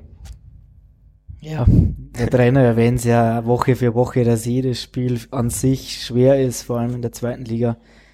Jedes Spieler auf seine, auf seine bestimmte Art und Weise. ist ja jedes Spiel doch anders. Ähm, meistens ist es so, dass jede Mannschaft ähm, ihre, also spezielle Spieler hat, die Spiele entscheiden können, die so ein bisschen dann hervortreten vom Mannschaftsgefüge. Das ist mit Magdeburg auch so. Die haben auch wieder eine Truppe, die jetzt auch die letzten Jahre, vor allem seit dem Regionalliga-Aufstieg, immer wieder äh, auch um den Zweitliga-Aufstieg mitgespielt haben, jetzt letztes Jahr ähm, geschafft haben. Bringen natürlich auch wieder wahnsinnig viele Fans wahrscheinlich mit. Ähm, wird auch von der, von der Atmosphäre her, glaube ich, ein sehr, sehr ähm, interessantes Spiel werden. Äh, ja, ja, wir wollen natürlich die drei Punkte zu Hause behalten bei unseren Fans, das ist ganz klar.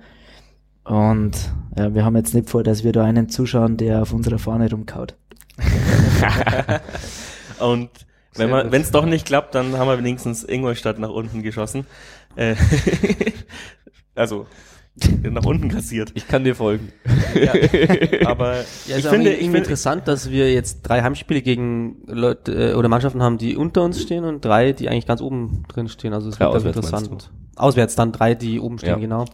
St. Ja. Pauli, Union wenn wir jetzt nicht safe Köln. wären, wäre das echt ein schwieriges Endprogramm auf jeden Aber Fall. ich glaube auch, dass die, also dass die Spiele. Weil man selber in der Hand hätte, wenn man doch halt gegen direkte Konkurrenten, Ja. vor allem zu Hause dann unterwegs ist. ja, war auch richtig schwieriges Aber wenn du dann auswärts auf den Sack bekommst und dann immer dann daheim gewinnen musst, das ist halt dann auch äh, eine Emotion, äh, das wäre halt Ja, auch. ist halt die Frage, ob es andersrum besser wäre. Ja, das stimmt. ist immer, immer die Frage, aber ja. Saisonabhängig. Dieses Jahr sei es ja auswärts besser. Letztes Jahr war es ja, glaube ich, daheim besser. Aber ich habe auch lieber die großen auswärts äh, und zu Hause, puh, ist sowieso, also gegen die Kleinen ist es sowieso schwierig, egal ob auswärts oder was ist die Kleinen, gegen die, die unten drin stecken im Abstiegskampf. Wir sind die Kleinen eigentlich. Schauen, wo wir herkommen. nee, aber äh, gerade sowas in Magdeburg, das ist, glaube ich, dann schon auch wieder eine, ja, ziemlich eklige Truppe. Also jetzt nicht negativ gemeint, sondern wirklich eine, die auch kratzen, beißen, kämpfen. Liegt uns vielleicht auch ein bisschen den Kampf da anzunehmen, aber das waren jetzt so nach meinem wirklich objektiven Empfinden auch dieses Jahr die Spiele, wo wir uns dann teilweise auch recht schwer getan haben, weil die halt den Kampf auch annehmen. War auch relativ glücklicher Sieg in Magdeburg. Erfahrungsgemäß ist das, sind das schon die, unsere engeren Spiele. Wenn man jetzt Magdeburg nimmt oder Sandhausen, dann ähm, ja, es ist Da schon. steht man sich halt auch auf den Füßen irgendwie. Ja, es da merkt man dann schon, dass äh, hier um die direkte Konkurrenz äh, geht, also und dass da nichts zu verschenken gibt auf beiden Seiten. Ja. Und ich gönne ja auch denen äh, vollstens den Klassenerhalt, wenn es so ist, wenn sie die Punkte wann anders holen als gegen uns. Äh, weil wir haben ihn ja damals schon den Zweitliga-Aufstieg versaut. Also man darf ja nicht vergessen, dass es damals richtig knapp war, als es um den dritten Platz ging. Eben in Münster, da war ja Magdeburg auch noch im Rennen. Ich glaube, kurz davor war es direkte Duell, wo wir auch knapp gewonnen haben. Also es war, ich glaube, das tragen uns dort immer noch einige nach. Von dem her dürfen sie ruhig drin bleiben. Ich habe die gerne weiterhin als Gegner. Bringe auch viele Leute mit. Du hast es gesagt, Olli. Äh, ich glaube, gestern waren es 7000 in Hamburg. Das ist schon ein Brett. Ja, hat sich ja auch gelohnt. Ja. Ja, und dann haben wir noch das dritte Spiel gegen den sogenannten Kultclub St. Pauli, Das Buchbach der zweiten wo Liga. wir auch vielleicht vierstellig äh, vorhanden sein werden mit der Fan Fangemeinde und ähm, da muss man glaube ich mal schauen, wie sich entwickelt bis dahin. St. Pauli ist vorne gut dabei, schwächeln gerade so ein bisschen auch, so haben Alex Meyer natürlich als äh, Fixpunkt. Das ist glaube ich wie im Hinspiel wird es auch so ein enges Spiel werden und dann naja, 1-1 oder so vielleicht. Ja, Philipp, wenn, da- wenn da keine Blaskapelle ist, bin ich dir persönlich beleidigt. Ja, ich war jetzt wirklich bloß auf das Kultclub bezogen. Die Ja. Vorlage, die musste ich verwerten. Ja, das mit dem mit der Blaskapelle, das war auch ein Highlight. Das war der Hammer. Kommt man beim Warmmachen keine Flanken reinschlagen, weil da eine Blaskapelle am 16. Fast so schön wie. Choreo, Also, oder? Und 10 Meter und 5 Meter weg war der Spanferkel gehängt, neben dem neben der Eck Eckfahne. Aber Also, bloß im Heimbereich. Im Gästeblock gab es, glaube ich, kalte Leberkassemmel oder sowas. Das war extrem enttäuschend. Das ganze Jahr wird berichtet, was für ein Kultverein Buchbach ist. Es gibt im Heimblock Spanferkel oder Döner oder sonst irgendwas zum Essen. Also jedes Jahr, jedes Spiel wird groß aufgekocht. Und im Gästeblock war, ja, Einheitsbrei. War auch okay, aber ja, diese ganzen Vereine mit ihrem Kultruf, ob das jetzt dieses dörfliche im Buchbach ist oder dieses Image des Vereins, der sie nicht verkauft und das sehr gut verkauft, dass er sie nicht verkauft. Bei Pauli, ja, das äh, ich mag versuche ich nicht ich so. versuch tatsächlich auch immer diese Hype-Spiele, ähm, naja, zu kommentieren. nicht zu kommentieren oder ja, aber da, da blieb mir nichts anderes übrig. Also da bin ich dabei. Mal schauen. Ich bin echt gespannt aufs ähm, ja, wie heißt das Stadion überhaupt? Millantor. ganz neu, Ja, ganz kennt neu. man nicht. Etwa merken die laut, Kampfarena. lauter Profis hier. Ja, mir Nein, lag es auf der Zunge, aber Ja. wie gesagt, mir ist dieser Hype auch total zuwider. Wir fokussieren uns auf den Jahren. Wir fokussieren uns auf den Jahren. SSV, volle Pulle. Und mal schauen, mal schauen, was da geht. Ich, keine Ahnung, St. Pauli verfolge ich so gut wie gar nicht. Aber wir haben auf jeden Fall wieder einen schönen vollen Gästeblock. Ich habe mir heute nochmal äh, von unserem Fanbeauftragten eine geben lassen. Wir haben wirklich schon über 1000 Tickets verkauft. Also auch da werden wir wieder ja, gut zugegen sein. Ist auch immer so ein zweischneidiges Schwert, dass die Leute dann in Pauli wieder dabei sind, die vielleicht äh, in Darmstadt nicht dabei sind. Aber ich glaube, da haben wir auch in den letzten Jahren und Monaten eine gute Entwicklung genommen. Also auch Darmstadt, da warst du ja im Blog, Robert, da war es ja auch eigentlich wieder ganz positiv. Und dass dann solche Spiele nochmal erst recht Highlights in dem Sommer dann vor allem, ja, geschenkt. Ja, viele verbinden es ja auch mit dem Urlaub und so. Ja. Also kann Mir man- ist immer wichtig, dass die. Leute da dabei sind, dann halt auch wirklich, äh, ja, Auswärtsfahrer sind und sich nicht im Block wie Touristen aufführen. Ja, Aber- lustigerweise, selbst wenn es in Anführungsstrichen aus unseren Augen Stadiontouristen sind, klappt das auswärts ja immer super mit dem Support. Da sind, da, da reist man eigentlich auch die mit, die jetzt nicht alles, äh, die, die im Heimbereich nicht mitmachen würden, aber auswärts gehen sie voll ab. Das finde ich immer witzig, wenn man, wenn man im Auswärtsblock steht. Und deswegen ist auswärts immer was Besonderes im Block zu stehen. Macht schon sehr viel Gaudi. Dem ist nichts hinzuzufügen. Vielleicht noch einen kleinen Tipp von jedem. Welche Punktzahl wird nach Stimmt, den Spielen auf dem Konto stehen? Ich fange einfach mal an. Also, ähm, ich wäre, bin mal ganz pessimistisch, ein Punkt. Also ich bin sehr optimistisch, warum auch immer, und sag fünf. Also ich glaube, dass die nächsten beiden Spiele schwer werden, weil Union eben oben mit drin hängt, Magdeburg unten. Aber ich glaube, bei Pauli holen wir dann Dreier, weil irgendwie traust dir nicht zu, dass die da oben noch was reißen dieses Jahr und die werden, glaube ich, jetzt langsam so ein bisschen versumpfen da. In der Region, wo wir eigentlich auch zu finden sind aktuell, aber die haben nicht die Mentalität, um das dann zu Ende zu spielen. Ich sag auch, dass wir sechs Punkte holen. Äh, ich sag, dass wir sechs Punkte holen. Jetzt gegen, ich glaube, gegen Union wird schwierig. Da werden wir unglücklich vielleicht verlieren. Dann wird uns der Ehrgeiz packen und Magdeburg, äh, die, die werden wir dann einfach ins Stadion fegen. Und gegen Pauli müssen wir gewinnen, weil sonst ist es für mich ein scheiß Wochenende. Also. Das sind die besten Argumente. Olli, und du sagst neun, oder? Also, äh, dadurch, dass ich äh, meistens mit meinen Tipps immer falsch liege, sage ich lieber gar nichts. Müsste ich dementsprechend null sagen, ne? Ähm, ja, es ist, das ist halt Wahnsinn. Also es bestätigt sich ja Woche für Woche. Es ist, es sind drei Punkte drin, können aber null werden, kann aber einer werden. Also es ist wirklich, ähm, hat oft ein bisschen was von, von Roulette, äh, ob man richtig liegt. Ja, tatsächlich, euch kann man wirklich nicht tippen. Das ist, also ich glaube, jeder, der irgendwie meint, ähm, bei, bei dem Wettanbieter mache ich groß Kohle mit dem Jahren, vergisst ist, es. Es ich- sind doch ständig die Kommentare auf der Facebook-Seite von irgendwelchen englischsprachigen Leuten, die uns verfluchen, weil wir schon wieder in der 90. Minute oder wann auch immer irgendwie äh, ja halt dem Tippgott nicht entsprochen haben. Wobei man jetzt schon sagen muss, klar, wir fahren, wir werden das Spiel angehen mit der Absicht, drei Punkte zu holen. Natürlich wissen wir auch, dass jetzt äh, schwere Spiele noch vor der Brust anstehen, vor allem bei Mannschaften, um die, bei denen es noch um viel geht. Aber es ist auch eine schöne Herausforderung, der werden wir uns stellen und ähm, ja, werden halt versuchen, denen das Leben so schwer wie, wie, schwer wie möglich zu machen. Ja. So muss man eigentlich jedes, Woche, jedes, jedes Wochenende versuchen. Ja, dann hoffen wir, dass du da auch deine Einsatzzeit bekommst. Und danke, dass du hier warst. Es ist einer der längsten Podcast-Ausgaben. es spricht für dich. War nicht zu erwarten, wenn der Stefan nicht da ist, oder? Ja, das stimmt. Keiner, der uns bremst. Und hat Spaß gemacht. Danke nochmal. Danke euch beiden, dass ihr da wart. Und Sehr gerne, war sehr amüsant, ja. es freut mich. Dann- danke dann, servus. Bis Ciao, zum servus. nächsten Ciao, Mal. servus. servus.